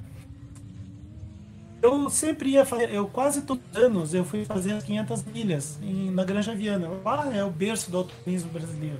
Né? Ali você encontra todos os pilotos que são Sim. Fórmula 1, que pertenceram à Fórmula 1, à Stock, claro. você conhece o pessoal, são, e eles passam a se tornar teus amigos, né? Numa das ocasiões, um paraplégico lá de São Paulo chegou para mim no box e falou assim, Sérgio, puxa, muito legal se a gente pudesse montar uma categoria só de paraplégicos. E eu falei, cara, eu sou parceiro, sempre fui parceiro para tudo, né? Falei, cara, sou parceiro, vamos, vamos tentar. Daí o, chegou, é Paulo Polido o nome dele. Ele falou, isso em 2006. Aí em 2007 ele tentou patrocínio lá por São Paulo, não conseguiu. Continuei correndo. 2008 a gente conseguiu montar uma categoria. Eram 10 corridas, né? E é, conseguimos colocar 22 pilotos no grid. 22 paraplégicos Pô, correndo. Bastante Todo mundo cartezinha adaptado e vamos nós. Então, tivemos um patrocínio daí, né, na época. Eles compraram chassi, motor, todos os equipamentos para montar, montar a categoria. E nós tivemos até um campeonato brasileiro naquele ano. Foi a minha, minha maior decepção, porque eu não ganhei aquele campeonato. Mas, é, é, assim, nós tivemos oito corridas, é, é, oito corridas em São Paulo, na Granja, né? E aí esses meninos é, é, é junto comigo, nós fizemos a, a, a categoria. Eu, eu as oito corridas, ganhei, fiz pole e melhor volta em todas elas. E no final do ano é, teve uma festa de, de, de do capacete de ouro Sim. Eu fui agraciado com o capacete, né? Por, por, por conta da categoria. A CBA fez uma, uma festa de premiação lá em Interlagos. E lá eu fui apresentado para o Emerson Fittipaldi. E aí o Emerson veio, conversou comigo e tal. Contou é, um, um, um, o antigo organizador da Fórmula 3 em 2008. E é, no início de 2009. Quando ele me apresentou, o cara falou assim: pô, você gosta de desafio, Sérgio? Pra você conhecer a Fórmula 3 quando a gente foi para Curitiba em abril. Aí eu fui, é, ele me mandou o convite, eu fui lá conhecer a Fórmula 3 aqui em Curitiba, no autódromo. É. E dele o que, que você acha que você vir correr de Fórmula 3? Eu falei, cara, isso é um desafio de tanto, né? Eu, eu resolvi topar. E conheci um dos engenheiros, na época um uruguaio. É, eu, é, eu achei que você tinha feito uma pergunta. Não, é, é que tá com, um, é, a, a imagem não tá muito boa, o som tá, tá legal. A imagem tá dando um pouquinho de quadriculada, mas não tem problema. O importante é o áudio, é a, a, a comunicação pra gente entender o que tá acontecendo. Então, você, só para voltar um pouquinho, você foi para a Fórmula 3 por conta de, de terem te apresentado por Emerson Fittipaldi para o organizador da Fórmula 3. E daí o organizador da Fórmula 3 te chamou para ir a Curitiba, ou melhor, para acompanhar a etapa de Curitiba, que é aqui na nossa casa, basicamente. Eu fui lá, comprei a etapa, né? E uma equipe da, que era a, é, coordenada pela pela turma de engenharia mecânica do Tuiuti, tinha um engenheiro uruguaio, Lolo, E eles me apresentaram o Lolo, que morava aqui em Curitiba. E o Lolo me apresentou daí o Afonso Rangel e o Sérgio Campos. Foram os meus chefes de equipe daí da Stock Car. Eles tinham um carro de Fórmula 3. Eles me levaram para experimentar o carro. Daí eu fui no sentei no carro, vi aquilo adaptasse, não dá. Mas o meu patrocinador, quando a gente conversou sobre a Fórmula 3, ele falou, Sérgio, o público e, e os pilotos da Fórmula 3 são muito jovens, você já é um cara de 40 e poucos anos de idade e tal. E eu acho que o teu perfil não seria bem para a Fórmula 3. O que, que você acha da gente lançar o teu desafio para Stock Car? Certo. Olhei aquilo eu acho que aqui é mais o meu, a minha praia, né? Mas assim, São lá, lá... mais velhos, mais experientes. Na Fórmula 3 deu tudo certo. Você foi andar, andou legal, bacana, funcionou tudo perfeito. Fez o teste? Eu não cheguei a andar de Fórmula 3. Ah, não? É, puxa, minha, é, deu sinal aqui que minha bateria está acabando. É, eu vou ter que ligar o carregador. Podemos interromper? Podemos, Vamos né? em frente. Fique à vontade, fique à vontade. Enquanto isso, Vou convidando a galera a se inscrever no canal, para quem não conhece, quem está pelo Spotify, youtube.com/eleventtv é o nosso canal lá no YouTube, sempre com o melhor do automobilismo virtual. O Sérgio sempre está lá participando de algumas corridas transmitidas pela Eleven TV. Então você que não conhecia ainda, corre lá para fazer a sua inscrição. E se você já conhece o canal, deve estar tá curtindo o papo, assim como eu estou curtindo, conhecendo coisas totalmente novas, diferentes, que não são costumeiras a nós. Então você também vai aproveitando para deixar o seu like, porque esse papo tá muito bacana. Tenho certeza que está sendo engrandecedor a todos nós, a você que está nos acompanhando, a mim também estou curtindo demais conhecer essas histórias diferentes e essa ligação do automobilismo virtual com o automobilismo real, no caso do Sérgio, do automobilismo real para o virtual e as demais competições. E, e tem muita história ainda pela frente, tem muita coisa para ele contar. Tá só fazendo um pit stop ali para colocar o, o carregador no seu notebook para a gente continuar esse bate-papo. Então vamos aguardar o Sérgio e na sequência ele volta, na sequência a gente continua a palavra com ele. Então, o Sérgio não pôde andar de Fórmula 3. O, o que, que aconteceu? O carro era difícil, a adaptação não deu certo? Por que, que você acabou não andando de Fórmula 3? Então, é, na época, eu sou um cara muito alto, muito grande, né? Tenho 1,85m. Me senti bem desconfortável no carro. É, ficou tudo muito apertado, muito difícil. Eu achava que aquilo ia ser difícil. É, mas é, foi por conta do patrocínio mesmo que sugeriu que eu andasse de estoque. E aí eu aceitei o desafio, porque assim, pô, é uma, uma, uma oportunidade tanto, né? Claro. Naquela época a Stock Car tinha duas categorias, que era Stock Light e Stock né? Eu fui para é, os dois carros eram V8. Não, não, é que o pessoal chamava de Stock Car V8, né? E a outra era Stock Light ou Copa Vicar. Isso. Isso, eu corri na Copa Vicar. Né? Que era Light, a Light, a antiga Sim. Light. É, bom, é, havia os dois motores V8, era um motor bem potente, um motor, era um motor australiano na época, tinha 400 e poucos cavalos. E o, e o da Stock V8 era um motor, acho que de 500 e pouquinho, alguma coisa. Bom, eram, eram os dois com motores V8, né?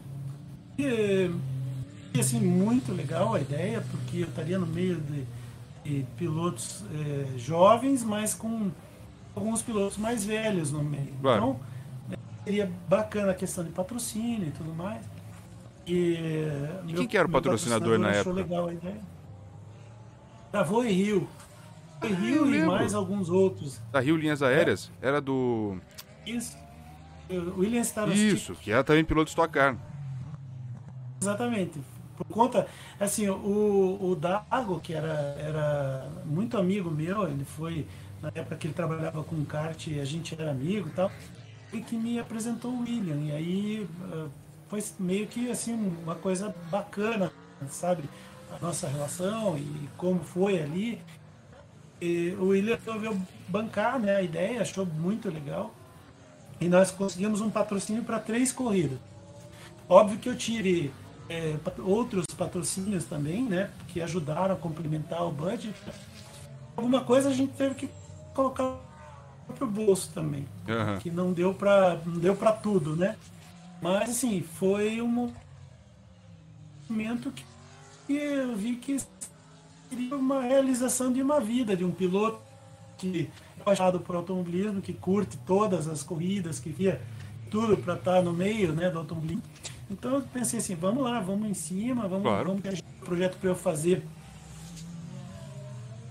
últimas três corridas do ano. Então a gente correu para três corridas somente ano. Foram ah, assim momentos muito legais. Né? Aí envolvemos o Henrique da adaptação, né? Da, da HM É isso que eu ia perguntar. Não deu para pegar aquele kit gente... pronto de adaptação lá do Henrique, não. Como é que foi para fazer o, da onde que. Não, não, é era algo novo. Diferente. Muito, muito diferente.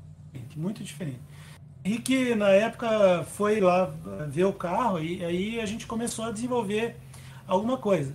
Naquele ano, no início do ano, ia ter a WTCC aqui em Curitiba. Sim. E Sim. eu, eu fui. É, o Afonso Rangel e o Sérgio Campos é, me conseguiram uma entrada para ir conversar com o Alessandro Zanardi. Uh, que bacana! Olha logo quem. É, logo quem que eu fui apresentado. Mas daí o que, o que aconteceu? É, eles o, o, conseguiram para mim é, lá visitar o Alessandro. Eu é, fui no dia, na quinta-feira de treinos, né? Daí eu, o Alessandro, muito querido, muito gente boa, e recebeu de braços abertos. Daí, pô, foi no carro dele, era uma. Né? Me apresentou o John, que é o mecânico, engenheiro-chefe dele, é, engenheiro mecânico-chefe dele, né? O projeto de adaptação de acelerador e freio dele. Aí eles Entendi. me mostraram aquilo e, e eu, pô, opa, tá aqui o, o meu acelerador e meu freio que eu vou ter que fazer aqui pro Brasil.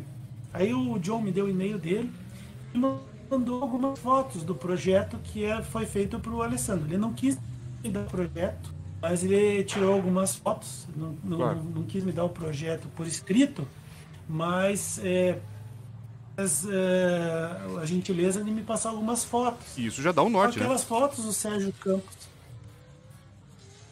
O norte é, e, e, me deu a luz para eu poder fazer a adaptação para o acelerador do volante do estoque.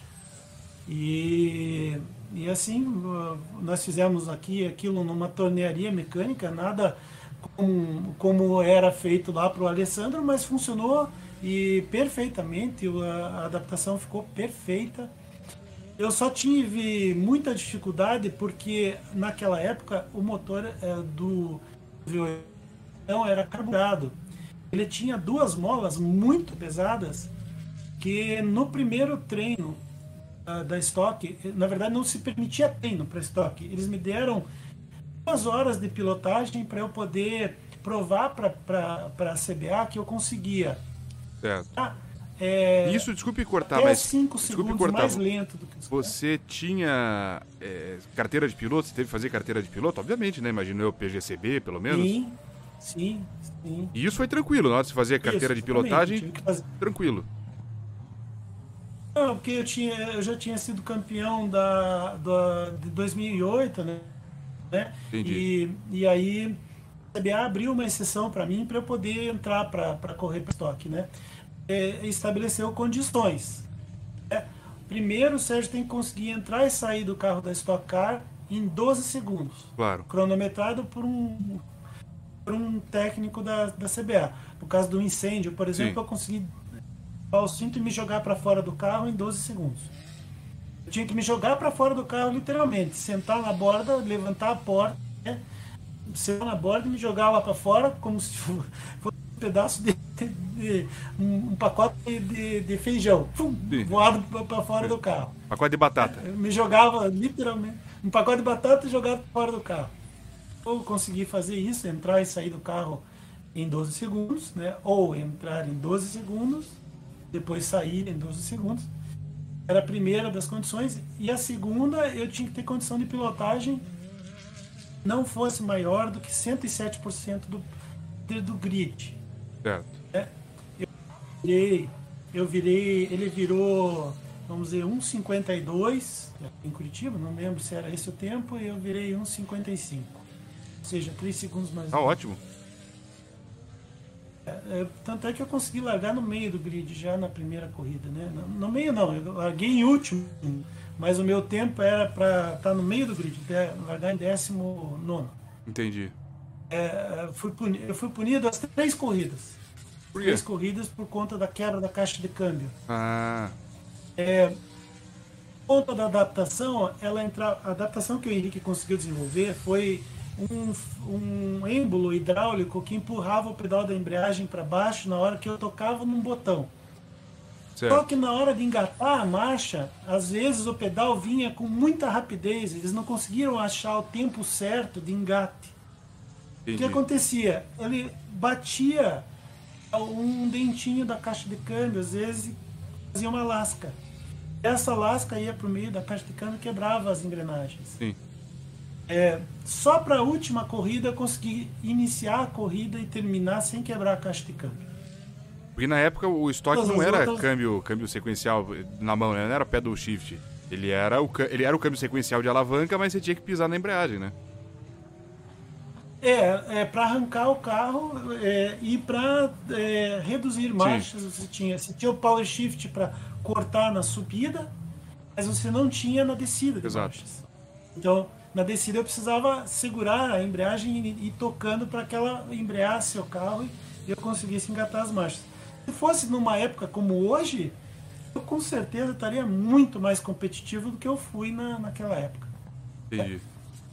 Porque as caixas de câmbio hoje são câmbios é, quase que semi-automáticos, né? Então eles Exato. dão toda a condição para o piloto. Né? E como é que Então, foi a muito- receptividade dos demais pilotos na, na ocasião? Ah, alguns olhavam ah, com olhos meio diferentes para mim, eu não dava bola, e outros me receberam de braços abertos. Entendi. Meus amigos até hoje, né? A gente tem uma grande amizade.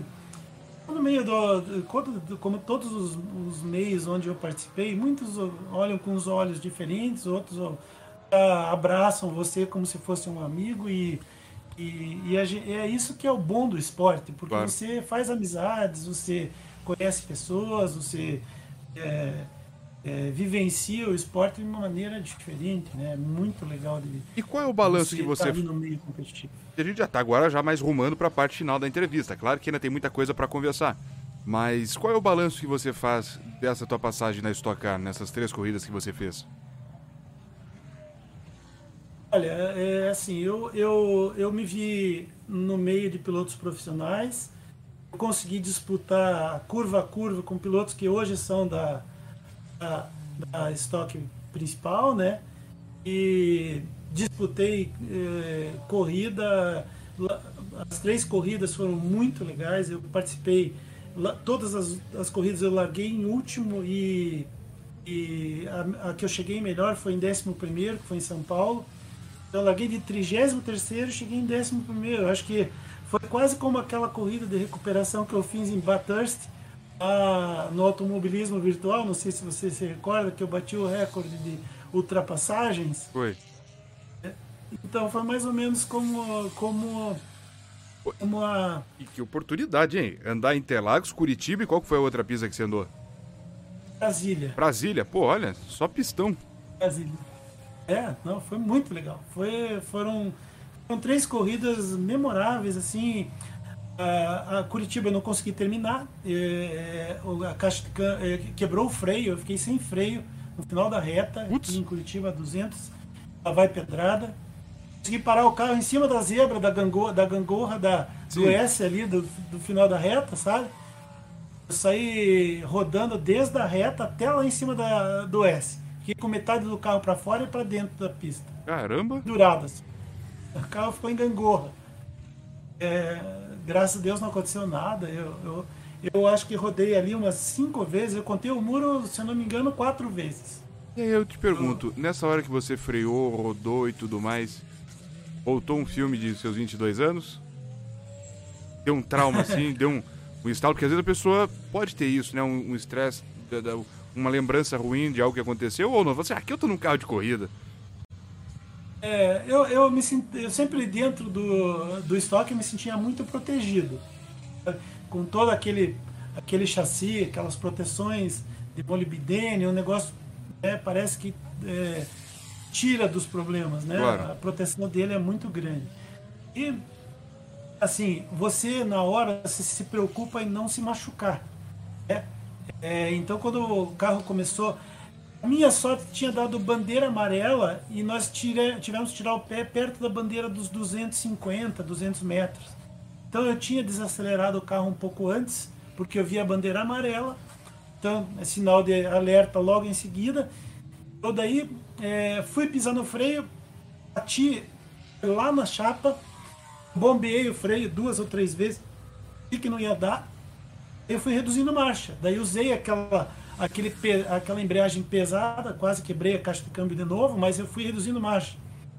Quando eu vi que eu estava uns 80, mais ou menos, sentia a velocidade perto de uns 80 ou 100 km por hora, eu joguei segunda. Ele travou as rodas traseiras. Aí rodou. Eu saí, aí saí rodando. Quando ele, ele eu, sa, eu já sabia que eu ia rodar porque ia, trazer, ia traseirar, né? Só que daí eu virei o volante um pouquinho para a direita para ele começar a fazer o giro, né, pro lado o contrário do muro, né? Claro.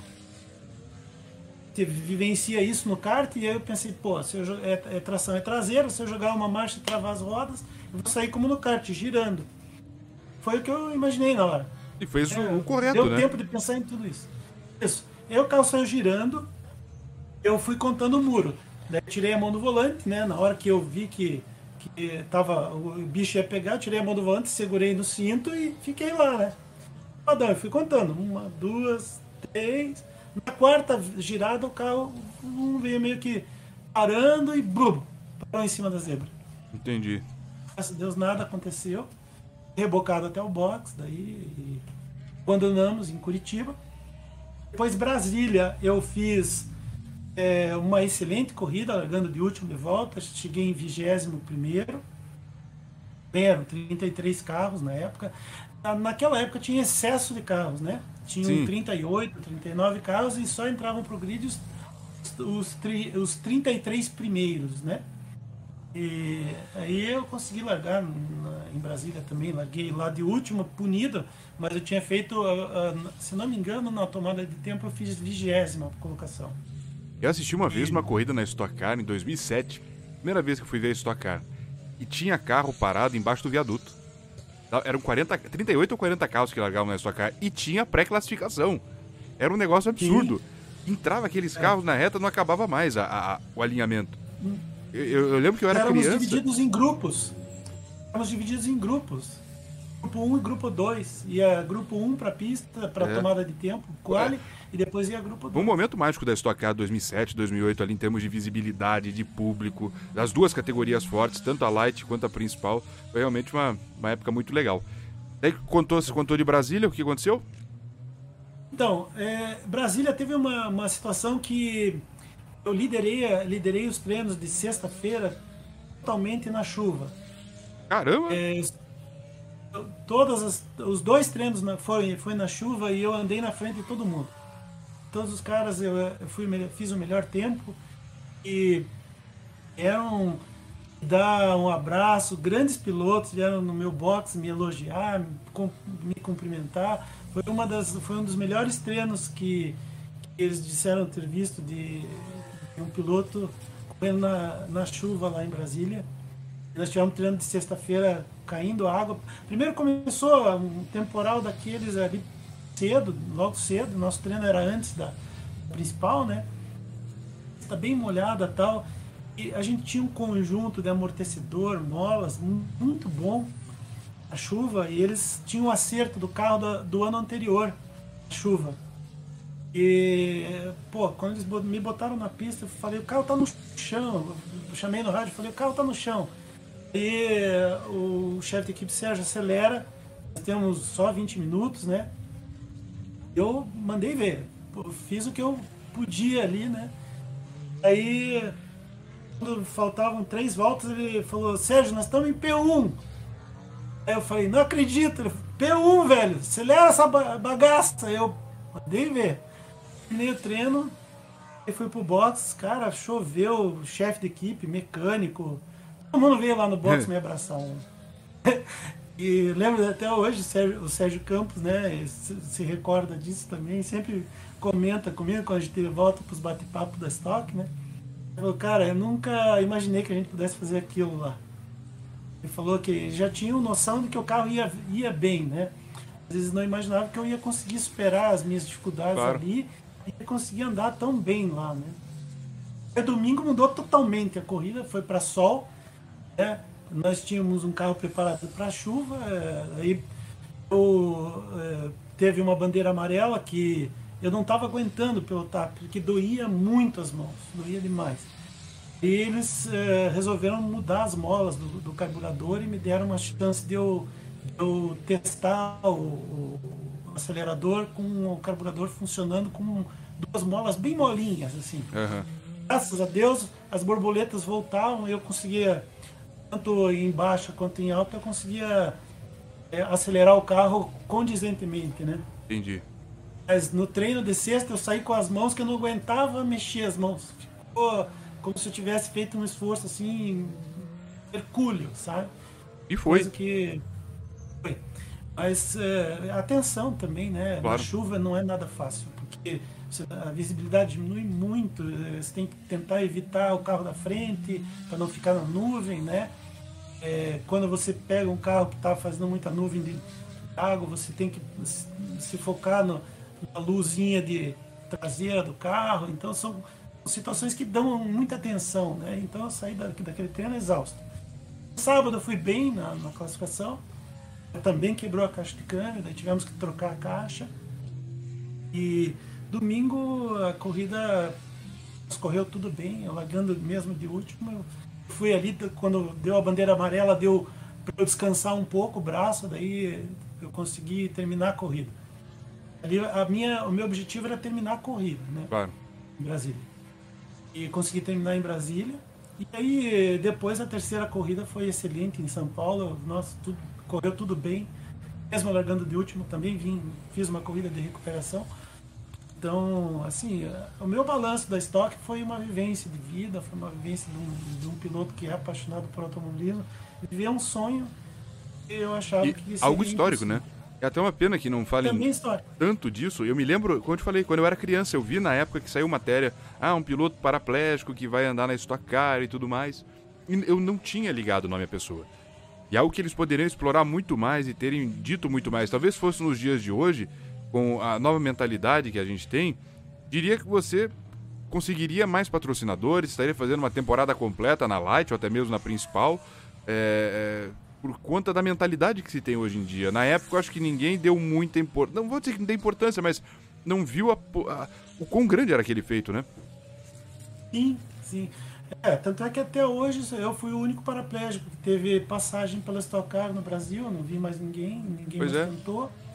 Então é uma coisa que é inédita e provavelmente vai, vai durar mais alguns anos, porque eu não vejo mais pilotos paraplégicos andando aqui no automobilismo brasileiro, eu vejo no automobilismo mundial. O mundial eu tenho inclusive muitos amigos, inclusive até já pintou uma, uma ideia de eu fazer uma 24 horas de Le Mans aí com alguns amigos meus. Pô, que legal. Inclusive um deles era o Zanardi, né, que infelizmente não vai poder participar, né? Pois é. Mas e, e por que, que você acha que não tem falta de incentivo para não termos mais pilotos paraplégicos andando aqui? Ou a galera acha que é um é, é difícil? O que, que você imagina que pode ser? Ah, eu acredito que assim, o automobilismo brasileiro vive um momento muito difícil, né? Porque hoje a gente não tem uh, uma evolução como você vê na Europa, por exemplo, é, de um piloto sair de um kart, ir para um Fórmula, né? E daí partir para escolher ir para uma Fórmula 1, depois ir para uma Fórmula Indy. É, o cara hoje ele, ele tem que sair do Brasil e ir para fora do Brasil para correr nas categorias da Itália, da, da Inglaterra. Claro né? ou Estados Unidos, depende da, daquilo que ele quer focar, né? Você vê grandes nomes, a gente tem, ó, tem N exemplos aí de pilotos. Você, Gaetano de Mauro, por exemplo, é um exemplo. Ele está aqui no automobilismo brasileiro, não foi um, um talento in, in, incrível, um cara que, né? Então assim, a gente vê, não ele é um exemplo, mas tem vários outros exemplos de pilotos que não vão conseguem fazer carreira. Sim. É, conta pena, do né? automobilismo né? brasileiro ser um, ser um esporte caro, né? Ah, não é nada barato você fazer uma temporada de kart, por exemplo, para você é justamente o início. É onde você começa a carreira de um piloto, né? Sim. E, e o que acontece muito no, no, automobilismo virtual é que a maioria dos nomes que a gente tem são pessoas que vêm desde criança do, do kartismo. E o que acontece? Normalmente o cara fica, fica paraplégico mais velho, já, já começa a ter os, os problemas da vida, né? Sim. Com muito mais idade. Eu tinha uma certa idade também quando eu comecei, eu estava com 30 anos. Né? E, assim, se eu tivesse conseguido é, patrocínio, eu teria andado em 2010, 2011, mas é impossível. E depois disso, não, não teve mais nenhuma oportunidade no automobilismo, não andou de mais nada? Não, andei, andei, fiz várias coisas ainda depois disso. Andei de Fórmula, que era um sonho que eu tinha, né? Correr de Fórmula. É, andei de turismo também, que eu queria experimentar o turismo é, regional, andei de Gol. Uhum. É, tração dianteira, que deve, ser uma dificuldade andar de tração dianteira com, é, com adaptação, queria... hein? É, foi difícil. É porque na verdade é, aí fizemos outro tipo de adaptação, né? Desenvolvemos um outro tipo de adaptação. O Henrique sempre do meu lado, sempre me dando apoio, né? E a gente foi, foi descobrindo outras coisas. Eu, eu pude experimentar outras categorias, certo. né? E andei até fora do Brasil, dei umas voltas de. Eu, eu, eu tive uma oportunidade de ir para a Alemanha. Isso já eu estava competindo em tiro, fiquei, fiquei uma semana de folga na Alemanha e resolvi alugar um carro de competição para correr em Nordschleife. Fiz, fiz, lá, na verdade é uma espécie de um track day para carros de competição. Certo. Levei, levei, a minha adaptação móvel e andei num Volkswagen Scirocco de 250 HP, todo preparado para pista, né? Lá no Inferno Verde. Porque o cara tem história para contar, hein? Isso, ó, quantos de nós aqui que né, nunca nem vamos ter a oportunidade de passar por isso? E o Sérgio é. mostrando que mesmo com as limitações, mesmo com a paraplegia, tá lá, o cara andou em norte, andou de Stock Car, e agora eu quero ir pro outro caminho que é ser um, um medalhista para Pan-Americano. Desde quando que surgiu isso? Quando que você se enveredou pelo tiro esportivo? Isso te levou para pra... Foi depois do automobilismo? Foi em simultâneo com o automobilismo? Simultâneo. Na verdade, aconteceu assim, é, o, a, o, tiro esportivo é uma herança do exército, né?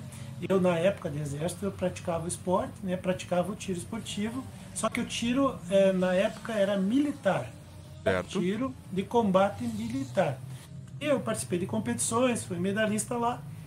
E aí, quando eu fui aposentado, foi uma, uma situação muito coincidente que um ex-comandante meu, que trabalhava no Comitê Olímpico Brasileiro, teve uma reunião junto com o, Comitê Paralímpico Brasileiro em 2002, lá em Brasília. Um dos meus amigos, conhecido meu da natação, não sabia que eu era militar, e como não sabia que eu era atirador e sentou do lado desse coronel. Os dois sentados na reunião. Aí o coronel olhou pro, pro Irajá, que é meu amigo.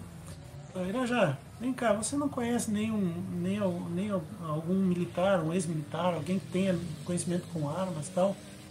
É, é, é, possa é, entrar numa competição de tiro? Daí ele, ele falou, pô, eu tenho um amigo meu que é lá de Curitiba, eu sei, é, na verdade, eu sei que ele é militar, mas não sei se ele no, com noção de arma, não sei o quê. O, o Irajá citou o meu nome para ele, para o coronel. Certo. Falou, mas eu conheço ele, o, o Adriano, meu nome de guerra, Adriano. Eu conheço ele. O Adriano era competidor, atirava uh, pela brigada. O Irajá falou: Não acredito. Aí o Irajá me convidou a eu participar do Comitê Paralímpico e participar de uma competição de tiro. Naquela época eu tinha sofrido um acidente de kart e tinha quebrado a perna. Ia ficar três meses na cama. Tinha recém, recém sofrido acidente. fui fazer uma corrida de rua aqui, em, aqui em, no litoral paranaense, em Guaratuba. E perdi o domínio do kart, dei no meio fio lá, quebrei a perna em três lugares. Puta merda. fiquei, fiquei de cama com a perna engessada por três meses. E logo nos primeiros dias, esse meu amigo teve essa reunião lá em Brasília e conversou com o coronel. O coronel disse que eu atirava, falou pro, pro Irajá, o Irajá me convidou. E disse, ó, Sérgio, tem um. Tem um. Eu vou te botar na fogueira. Eu falei, Ih, lá vem bomba. Ela já falou assim, ó, eu tenho uma competição na Coreia, eu sei que você foi atirador no exército, e eu queria que você fosse representar o Brasil numa competição internacional. Na Coreia. Você tá maluco? Na Coreia. Você tá maluco, cara? Ele falou, não, é assim, ó, você, eu sei que você tá em convalescença, a competição vai ser daqui a quantos meses? Daqui a quatro meses. Então eu vou te dar quatro meses para você se preparar para o tiro esportivo. E, cara, como é que faz isso? Ele falou, ah, é, vai um cara aí na tua casa aí, vai te ensinar tudo. Ele ligou para um amigo, faleceu já ele, né? Seu Leonel, o seu Leonel Amaral veio aqui na minha casa e me deu todas as dicas do tiro com pistola de ar. Eu tinha os fundamentos do tiro de combate, eu só simplesmente precisei adaptar para o tiro de pistola de ar. Claro. E é, nesses quatro meses eu teria que tirar o gesso, fazer fisioterapia poder, para poder sentar no banco do avião e minha perna dobrar para eu poder ficar encaixado naquele banco do avião, que o espaço é, é pequeno, eu sou Sim. grande, né? Podia ficar com a perna esticada no avião, então teria que vencer esse, isso aí, fazer uma fisioterapia e aprender a tirar com pistola de ar até o dia do embarque para a competição. E o seu Leonel, eu demorei uns dois meses para tirar o gesso, tirei o gesso, fiz fisioterapia, em 15 dias já estava conseguindo dobrar a perna. E aí me levou, o seu Leonel me levou para uma competição no Santa Mônica. É, eu fui lá. É um clube tirei, de campo que tem aqui bem, em Curitiba. Exatamente. É, tem um stand de tiro perfeito para tiro de ar comprimido. O seu Leonel me levou lá, eu fiz a competição no final de semana, um sábado à tarde. Bem na competição, até no, no, assim, para uma primeira vez que eu estava competindo com, competindo com pistola de ar, eu fiz 490 pontos dos 600 possíveis. Nossa, Sérgio, tá excelente, tua média tá boa. É, se a gente treinar mais, você vai, vai, vai muito bem no Mundial.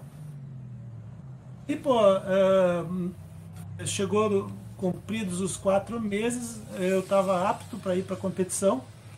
E fomos competir. Eram quatro brasileiros. Eu, na verdade, eu estava substituindo um dos atletas que teve hepatite, não podia viajar. Putz, O Irajá me convidou para substituir esse rapaz. entendi. Ele teve, é, quando ele teve hepatite, ele não podia, estava em convalescência, não ia poder viajar, pediu dispensa da seleção.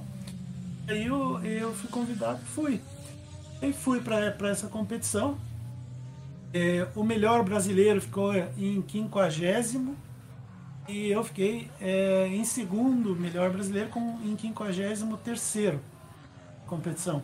Eram 100 117 atletas e eu 53 fiz 527 pontos. É um, um, um É uma 600 é o máximo? Melhor. 600 é o Tá, máximo. tá ótimo. Tava perfeito, tava muito bom. Eu voltei pro Brasil empolgado, né?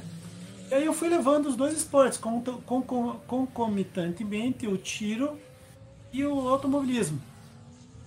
E entrei pro ranking brasileiro, comecei a participar de competições.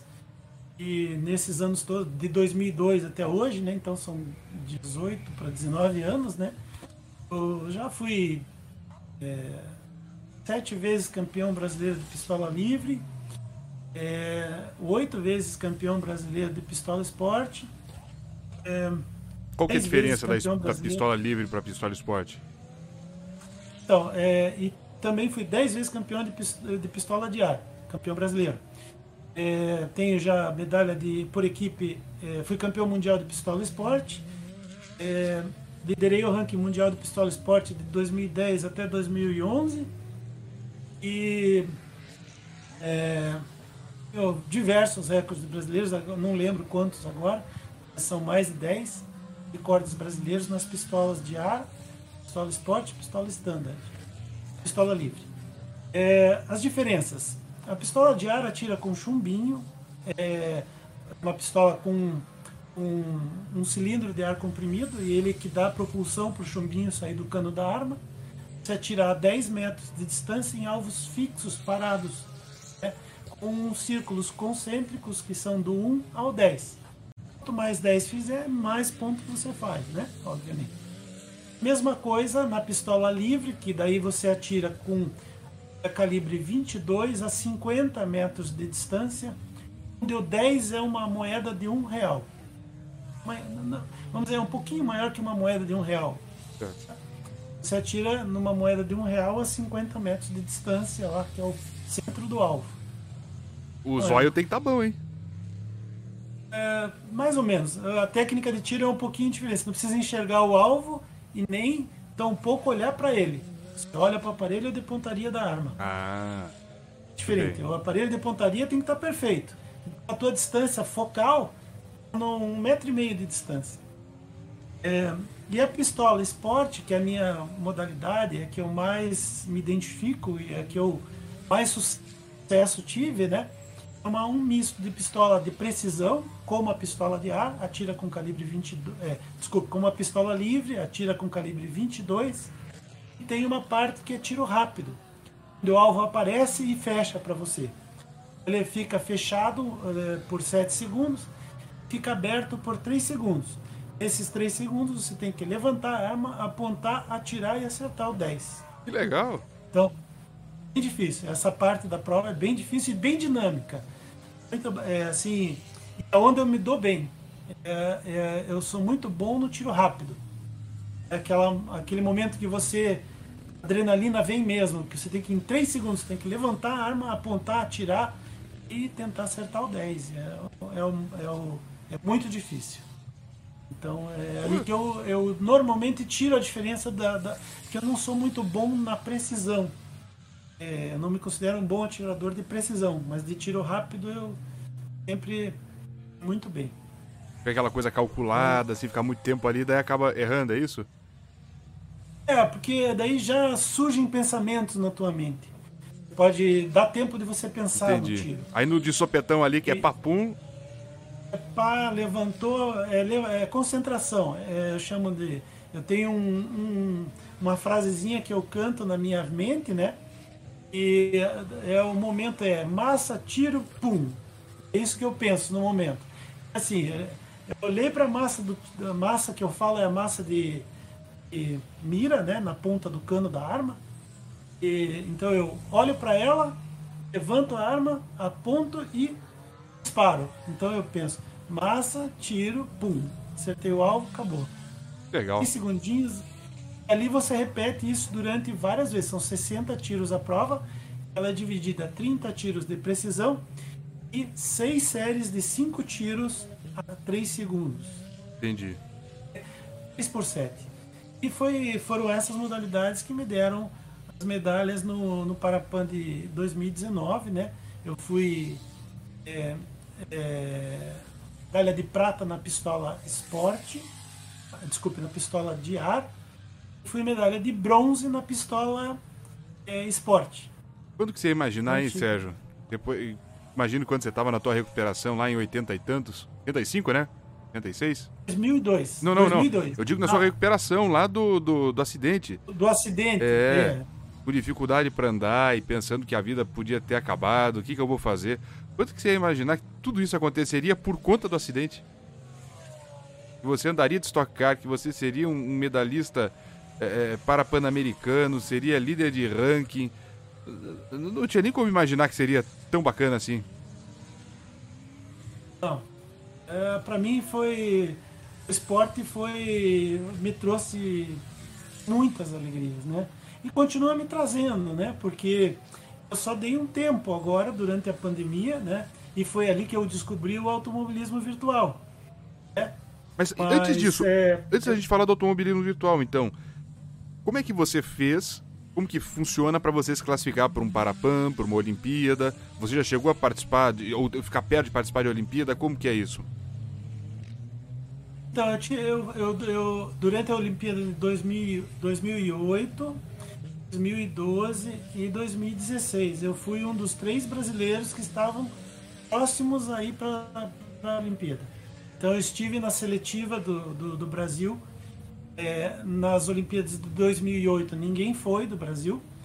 Na de 2012 foram dois atletas, eu era um deles, eu estava na lista para ir, mas não consegui a classificação. 2016 foram três atletas e eu também estava no time, estava disputando até a última competição e perdi para minha colega por, se não me engano, seis pontos de ela ganhou de mim por seis pontos de vantagem, Entendi. ela foi a classificada. Eu agora 2021 eu não consegui a classificação. É, nós tivemos uma seletiva agora é, em Lima durante a pandemia.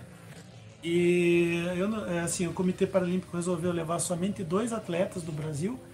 Eu não tinha a grana suficiente para poder ir para Lima.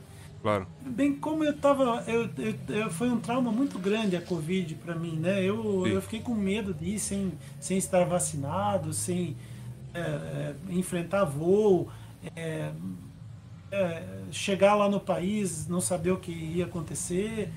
Assim, eu, eu meio que Durante a pandemia, para mim, foi um momento muito complicado por conta que eu contraí a Covid e, eu, assim, a, a vida parece que deu uma balançada. Graças a Deus eu sobrevivi a ela, estou super bem, tô, já, tô, já voltei aos treinamentos do tiro.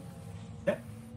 Semana que vem eu volto para musculação, que era um- uma coisa que eu estava parado, eu fiquei parado durante esse tempo todo e eu preciso muito. É, então, assim, eu vim, durante a pandemia, eu dei um tempo para mim. Claro. A vida de um atleta profissional é muito estressante. Eu estava vivendo um momento, é, durante os últimos quatro anos, aí bem complicados, porque eu estava. Eu, eu casei há quatro anos de novo, né? E, e aí a coisa. Eu resolvi. Eu, eu vinha levando o esporte, minha esposa compreendeu já me conheceu levando aquela vida de esportista, porque assim, você vive boa parte do tempo fora do Brasil, né? E assim, você viaja para tudo que é canto, né? Você vai fazer teste de munição na Alemanha, você vai competir na Austrália, vai competir na, na nos Estados Unidos, na Hungria. Então assim, uma hora está aqui, outra hora está lá. Isso pra, foi bem difícil no meu in- início de casamento, foi bem estressante. Qual o, também. o pior lugar que você já conheceu, já que você viajou tanto assim? Qual o pior país que você já foi?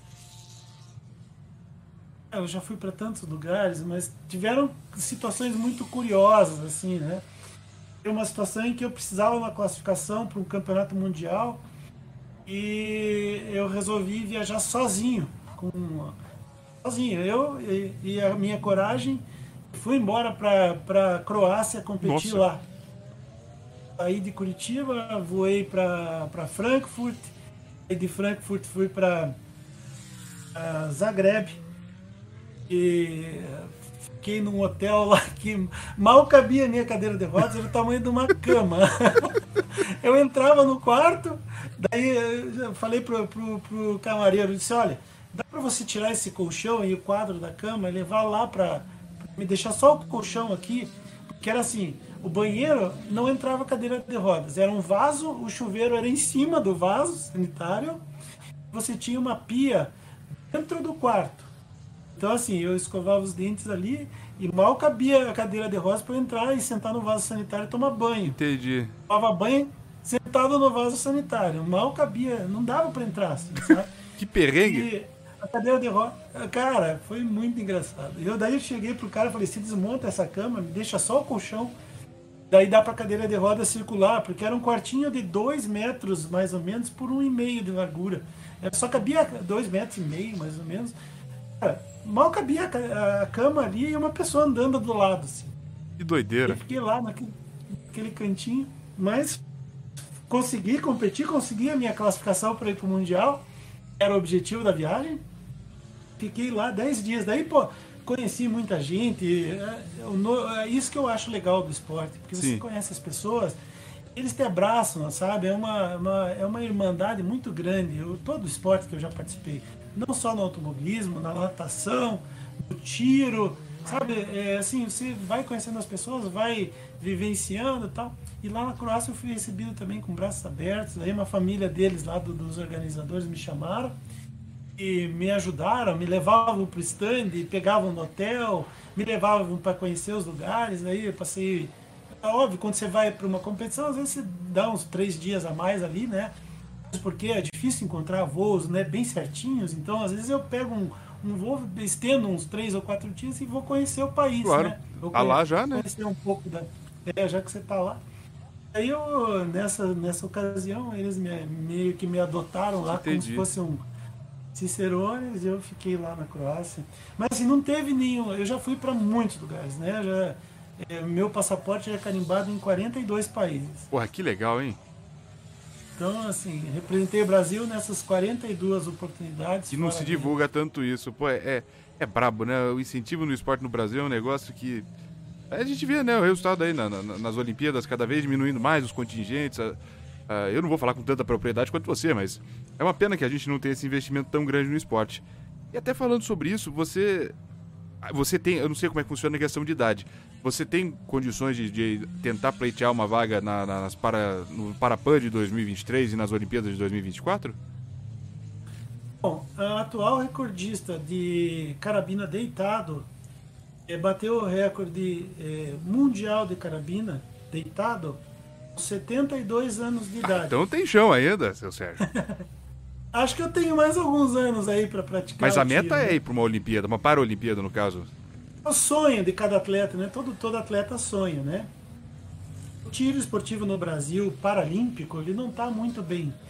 Ele está sofrendo aí alguns reveses, né? E a gente não sabe como vai ser daqui para frente, porque a, o esporte paralímpico em geral no Brasil está recebendo muito menos recurso do que recebia até 2016. Até 2016 nós tínhamos muita grana, era um investimento em é, é, muito alto, mas depois disso, de, de 2016 para cá, a coisa baixou. Entendi. E o tiro, como é um esporte um pouco mais caro, exige equipamentos mais caros, né? Uma pistola de ar, por exemplo, hoje no Brasil, se você for importar, você vai pagar perto de 25 mil reais. Entendi. Uma pistola de ar. Então, assim, é, o investimento é só na pistola, porque depois o chumbo, o chumbo de competição é, é mais barato. Você é, gasta ali duas ou três latinhas por mês e claro. olha lá. E é um, é um chumbo diferenciado, mais caro, obviamente, mas assim, não é um gasto tão elevado. Mas o problema é que o equipamento é caro e não convida tantos atletas a ingressarem na modalidade, nas modalidade, na modalidade do tiro esportivo. Entendi. Sim, quem está no tiro é porque ama mesmo o esporte. Né? Então, é que gosta e que está participando já procura participar há muito tempo. Né? Então você. A gente torce, claro, para que dê certo, para que continue representando bem o Brasil. Não só em Parapan, em Paralimpíadas, se for o caso, mas nas competições. Mas você falou sobre o automobilismo virtual, você vê que virou um assunto totalmente periférico a gente fala de automobilismo virtual, né? Tem tantas outras coisas para conversar e, e, já está chegando na reta final do nosso papo. Então, como que pintou isso? Foi amigo que te apresentou? Você que descobriu por conta? Então, eu comecei, é, assim, eu, eu já, é, na época da Stock, eu montei um simulador para eu poder aprender as pistas, estocar, lá em 2009. Eu, na época, eu comprei um G27, não tinha adaptação nenhuma, eu pilotava no 880, né, aqueles Sim. botões digitais, é, ficava controlando o acelerador, dando toquinhos tal, para poder, pelo menos, conhecer os circuitos e, e, verificar os pontos frágeis, os pontos mais difíceis, as tangências, onde eram. É, o que, que o, como que funcionava para um carro de estoque. Naquela época já tinha simulador, o R-Factor, para estocar do Brasil, né? Sim. Aí eu, eu pude treinar para as corridas de Curitiba, Brasília, são Paulo através do simulador. Né? E eu, aquilo estava guardado lá, depois, depois daquela ocasião eu nunca mais usei. Quando, quando, quando começou a pandemia, eu, eu tenho alguns amigos que, que eram da época eh, que sempre participaram de, de, de, de corridas virtuais tal, e, e, são meus amigos do, do, do automobilismo também. Eu comecei a perguntar para um, para outro tal. Ah, não, pô, Sérgio, compra pega o teu volante e manda lá fazer uma adaptação tal. E eles me apresentaram daí o, a CMC Racing, que fez uma adaptação para o meu G27. Certo. Aquela. É, eu, daí eu, eu, fiz essa adaptação uns três anos atrás e guardei, não usei mais. Aí, é, quando começou a pandemia, eu, eu, parei totalmente os esportes, né? O tiro, a musculação e tal. Pô, vou reativar meu simulador. Daí comecei a montar, montei de volta e comecei, baixei o automobilista na época e reativei a minha conta do iRacing. Aí, é, com aquela nova adaptação, o Claudemir deu uma, uma melhoradinha nela, né? Uhum. E eu comecei a participar de, algumas, de alguns eventos. Aí é, conheci um dos eventos, eu conheci o Newton Banhe. E uh, o Newton me convidou para participar da, da escuderia, né? E nós nos tornamos grandes amigos. Somos parceiros e corremos hoje, nós estamos correndo na, na, Lautec Racing, né? E é, daí fui me especializando no Aceto Corsa, né? E no R-Factor para as corridas de Endurance. É, aí me apresentaram também a Chinel Team e conheci o pessoal. Eu hoje sou piloto da Chinel no R-Factor e corro pela Lautec no, no Aceto Corsa. E atualmente qual que é o teu equipamento? Você ainda tá com o G27? Você continua adaptando? Não, Como é que funciona?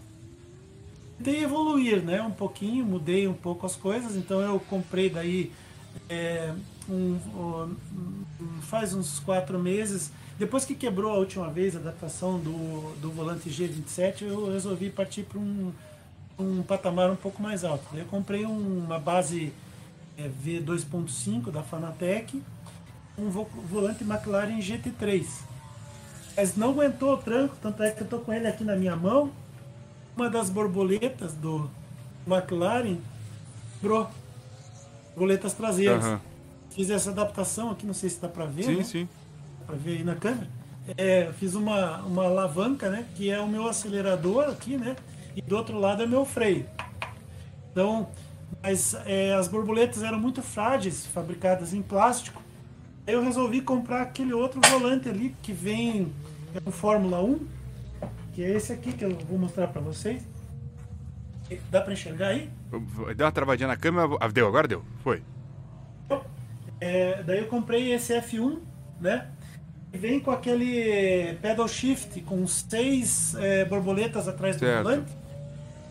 E, e aí uh, vem com duas embreagens, né? As duas borboletas de baixo são embreagens e as quatro borboletas de cima são, é, são digitais, né? Então aí agora eu tenho tudo aí no volante. É, então você consegue dar a pressão uma... correta. Isso. As molas, inclusive, são um pouco mais fortes do que o McLaren, então elas uhum. e tudo feito em metal. Pô, aí fica bom, a né? possibilidade de quebrar é muito difícil. Então eu desenvolvi duas borboletas para ele.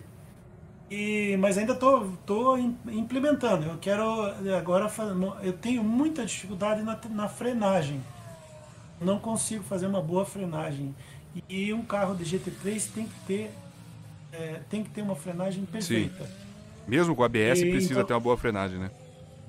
Precisa. É, eu estou perdendo muito nisso, né? Então é, agora eu vou montar um freio de mão, tipo um freio de drift, só que com quem, célula de Quem carga. fez isso acho que foi o o Wickens, né? O Robert Wickens, aquele piloto que também ficou paraplégico depois de um acidente, ele, ele fez um desse no simulador dele. Exatamente. É mais ou menos parecido com o dele. Então eu vou, eu vou colocar um volante aqui. Eu tenho aqui na minha, na, na, no meu cockpit, eu tenho aqueles é, perfis de alumínio encaixáveis. Não sei se você já ouviu falar. Sim. Essa, é, o nome técnico eu esqueci agora, mas perfis de alumínio onde você de alumínio onde você pode encaixar. Então é, eu acho que eu vou comprar um, uma, uma alavanca de freio é, com célula de carga. Aí eu vou conseguir uma, uma precisão maior na frenagem e provavelmente vai me dar uma condição um pouquinho melhor para eu poder pilotar. Estou sofrendo bastante no Aceto Corsa, principalmente porque conta disso. O R-Factor, como é um carro, é, como eu, eu piloto um P2, né? Aí é um pouco mais fácil a pilotagem, porque tem muito downforce, então você pode usar o downforce em algumas situações, né? Claro. E tem me dado um, pouco mais de vantagem, apesar de eu ter uma diferença entre eu e meu companheiro de equipe, que é o Felipe, né? Pinheiro fazendo é, é, aqui no Aceto Corsa são corridas individuais, mas lá nós corremos em equipe, né, que é Endurance. Eu corro na Green, né, na Green Endurance, é, através do eu conheci através do pessoal da Chinel, né? E, e nós é, somos uma equipe, eu e o Felipe Pinheiro. E, e aí essa, essa brincadeira é feita em provas de longa, né? Então são claro. provas de 4, 6 horas de duração, onde, onde se exige um equipamento. Daí que eu investi no Fanatec e comecei a procurar alguma coisa mais precisa e mais confiável também, né? Mas olha, que papo, Sérgio. Eu, eu disse no começo da entrevista e repito, eu não conhecia a sua história. Eu só sabia que você era paraplégico e que você tinha competido na Stock Car e depois fiquei sabendo até que você tinha sido medalhista para Pan-Americano. Eu tenho certeza que esse papo deve ter sido legal para você contar essas histórias, ter um lugar para falar isso, porque felizmente a gente não, não, não tem tanta valorização aos nossos esportistas. Será bacana para quem está acompanhando, para quem acompanhou, quem curtiu, e foi bacana para mim. Então, só até agradecer você por compartilhar isso com a gente. Certamente motivar alguns pilotos que, que também têm a deficiência, que também são pessoas com deficiência. E, e certamente a gente torce para que você continue a sua evolução no automobilismo virtual, continue a sua caminhada também como atleta olímpico uh, ou para pan-americano, não sei qual é o nome correto, mas a gente torce para que isso continue, para que você siga nos representando, que os investimentos cresçam. Que o Brasil é tão.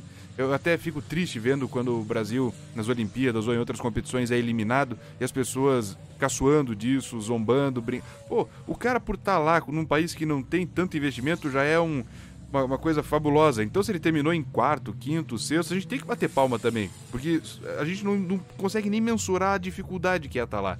Então, acho que o, o, nosso reconhecimento tem que ser nessa base. Não é só medalha de ouro, prata e bronze que vale. Verdade. É, é, bom, eu, eu digo como um atleta que passou esses anos todos dedicando-se ao esporte, né? muitas vezes você tem esse olhar meio pejorativo do brasileiro, né, de tirar um sarrinho, de que querer fazer uma brincadeira, mas ninguém imagina quanta dificuldade a gente tem para chegar onde a gente chega.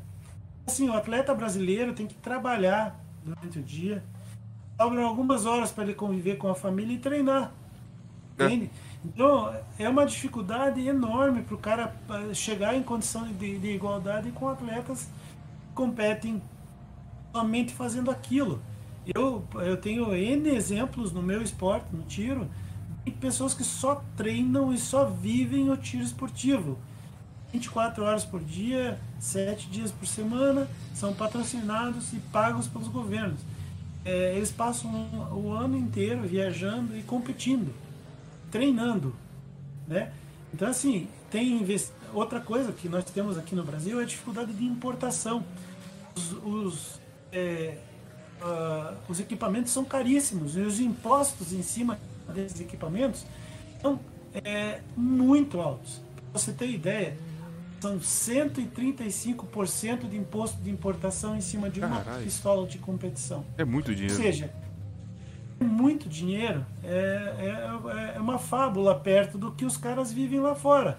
Eles não têm isso. Eles Sim. não têm. É, então, assim, o cara é, vê uma pistola de mil euros, vai lá e compra uma pistola de mil euros e acabou. Eu tenho que pagar, sobre mil euros, eu tenho que pagar 135% de imposto. Mil euros nós já estamos falando de 6 mil e tralalá. Né? 6 mil e tralalá. Agora você bota 135% em cima disso, é. você vai ver quanto vai custar uma pistola aqui no Brasil. Então, assim, é, chega. É, não, não é só. É, estou falando do imposto para uma pistola de ar. Para uma pistola de fogo, você vai gastar duzentos e tantos por cento de imposto. Ou seja, muita coisa é. cima. Assim, outra coisa, as fábricas de munição são todas lá na Europa e nos Estados Unidos. Então eu quando preciso de uma munição de qualidade para poder competir com os caras de lá, é, tenho que investir um monte para trazer a munição dos Estados Unidos ou da Europa para o Brasil. Então, às vezes eu faço o seguinte, eu como atleta brasileiro tenho que dar um jeitinho, né?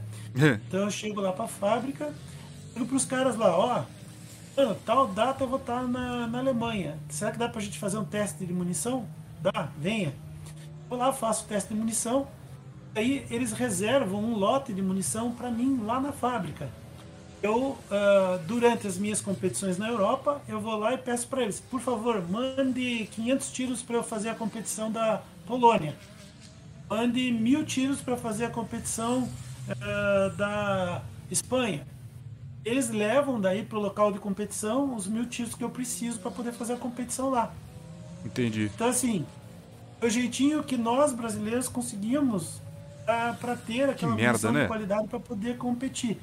Agora, se eu for importar esses mesmos mil tiros, eu vou pagar uma fábula de dinheiro além da dificuldade, que é burocrática, para você conseguir importar a munição. É incentivo zero, né? Então, é, assim, teríamos que ter mais, é, um pouco mais de visão, talvez, dos nossos administradores do esporte olímpico e paralímpico no Brasil para esse tipo de situação, sabe? A CBC, a fábrica de munição brasileira, né? Ela começou a importar agora, tem um tempo, a munição Iley, é uma munição de excelente qualidade para atiradores. Isso aí é uma coisa recente, não é muito Sim. antiga, tem aqui uns dois anos mais ou menos. Mas assim, se eu for, se eu precisar dessa munição, eu vou pagar o mesmo que eu pagaria ou mais caro se eu fizesse uma importação sozinho de lá da Europa ou dos Estados Unidos para o Brasil. Entendi. Outra coisa, é, é, assim, eu vejo, eu vejo que nós somos uns lutadores. Então, é, é, a gente faz das tripas o coração para poder, pelo amor ao esporte, com, é, conquistar as medalhas que a gente conquista, né? Então, tem, é, talvez até os nossos méritos, os nossos louros são maiores do que aqueles que pegam as medalhas de ouro, prata e bronze, porque a gente faz das tripas o coração para chegar onde eles estão lá. Claro. E para competir contra eles é muito difícil. É. Mas assim, um dia a gente vai chegar lá. Tomara, tomara. Que mude esse pensamento, que mude essa concepção. Exato. É, não, não vou dizer que tão, é tão negativo, porque a gente tem muitas outras coisas que ajudam o atleta. Por exemplo, um bolsa atleta nacional, internacional, que dão um pouquinho de, de grana para que o atleta consiga, às vezes, até sustentar uma família. Né? Mas não é dinheiro suficiente para você ser um atleta de ponta, mas já claro. tem é um é um bom começo, entende? Então isso isso é uma evolução que o Brasil teve desde 2000, 2012, né? Então Entendi. 2012, se não me engano, que entrou o Bolsa Atleta. Sim. Então, vamos chegar lá. Eu sempre sou um otimista. E faltou alguma pergunta que você gostaria de ter respondido? Não, eu, eu, eu gostaria de deixar o meu incentivo a todos, né? Aos atletas, aos pilotos virtuais aí. Eu acho que você deve conhecer o Thiago Senjor, Luiz Cirino. Claro, né, tem o Álvaro Vanderlei também. O Álvaro, que estão começando no automobilismo virtual. Né? Eu acho que é, é, essa, essa é uma nova modalidade e eu acho que logo, logo nós vamos ter competição é, mais séria, mais organizada. Eu já, já tenho visto competições até de pilotos profissionais fazendo corridas de endurance lá fora do Brasil. Então, quer dizer, logo, logo nós vamos ter uma coisa aí mais é, entrosada. E, e uma, uma possibilidade de um paraplégico competir contra uma pessoa que não tem nenhum tipo de deficiência ali no automobilismo virtual. Né? Basta o cara lutar ali para conseguir ah, fazer aqui um equipamento igualdade, que dê igualdade de condições, o cara vai conseguir andar. Mesma coisa eu penso do esporte em geral. O esporte é vida. O esporte, em, em todos os sentidos, é um incentivo para as pessoas. E foi o que me trouxe a alegria de viver de novo. Né? Então eu, eu deixo para todo mundo é, essa mensagem. Eu acho que é, é um, até um pouco do, do meu sobrenome vai é, no esporte, né? O é. esporte é a vida. é, dá para brincar até com o meu sobrenome aí. Bom, Sérgio, demorou o nosso papo, mas valeu muito a pena. Tenho certeza que a galera que está nos acompanhando pelos aplicativos de podcast, que estão nos acompanhando pelo YouTube, acharam barato esse papo. Então deixa o seu like, curta, compartilha com a galera, com os amigos, manda pro pessoal. Se você tem algum amigo que é, tem deficiência, que é cadeirante, compartilha, porque é, é um, um grande incentivo, sem dúvida nenhuma. Obrigado mais uma vez, Sérgio, e a todos. Grande beijo, um grande abraço e tchau.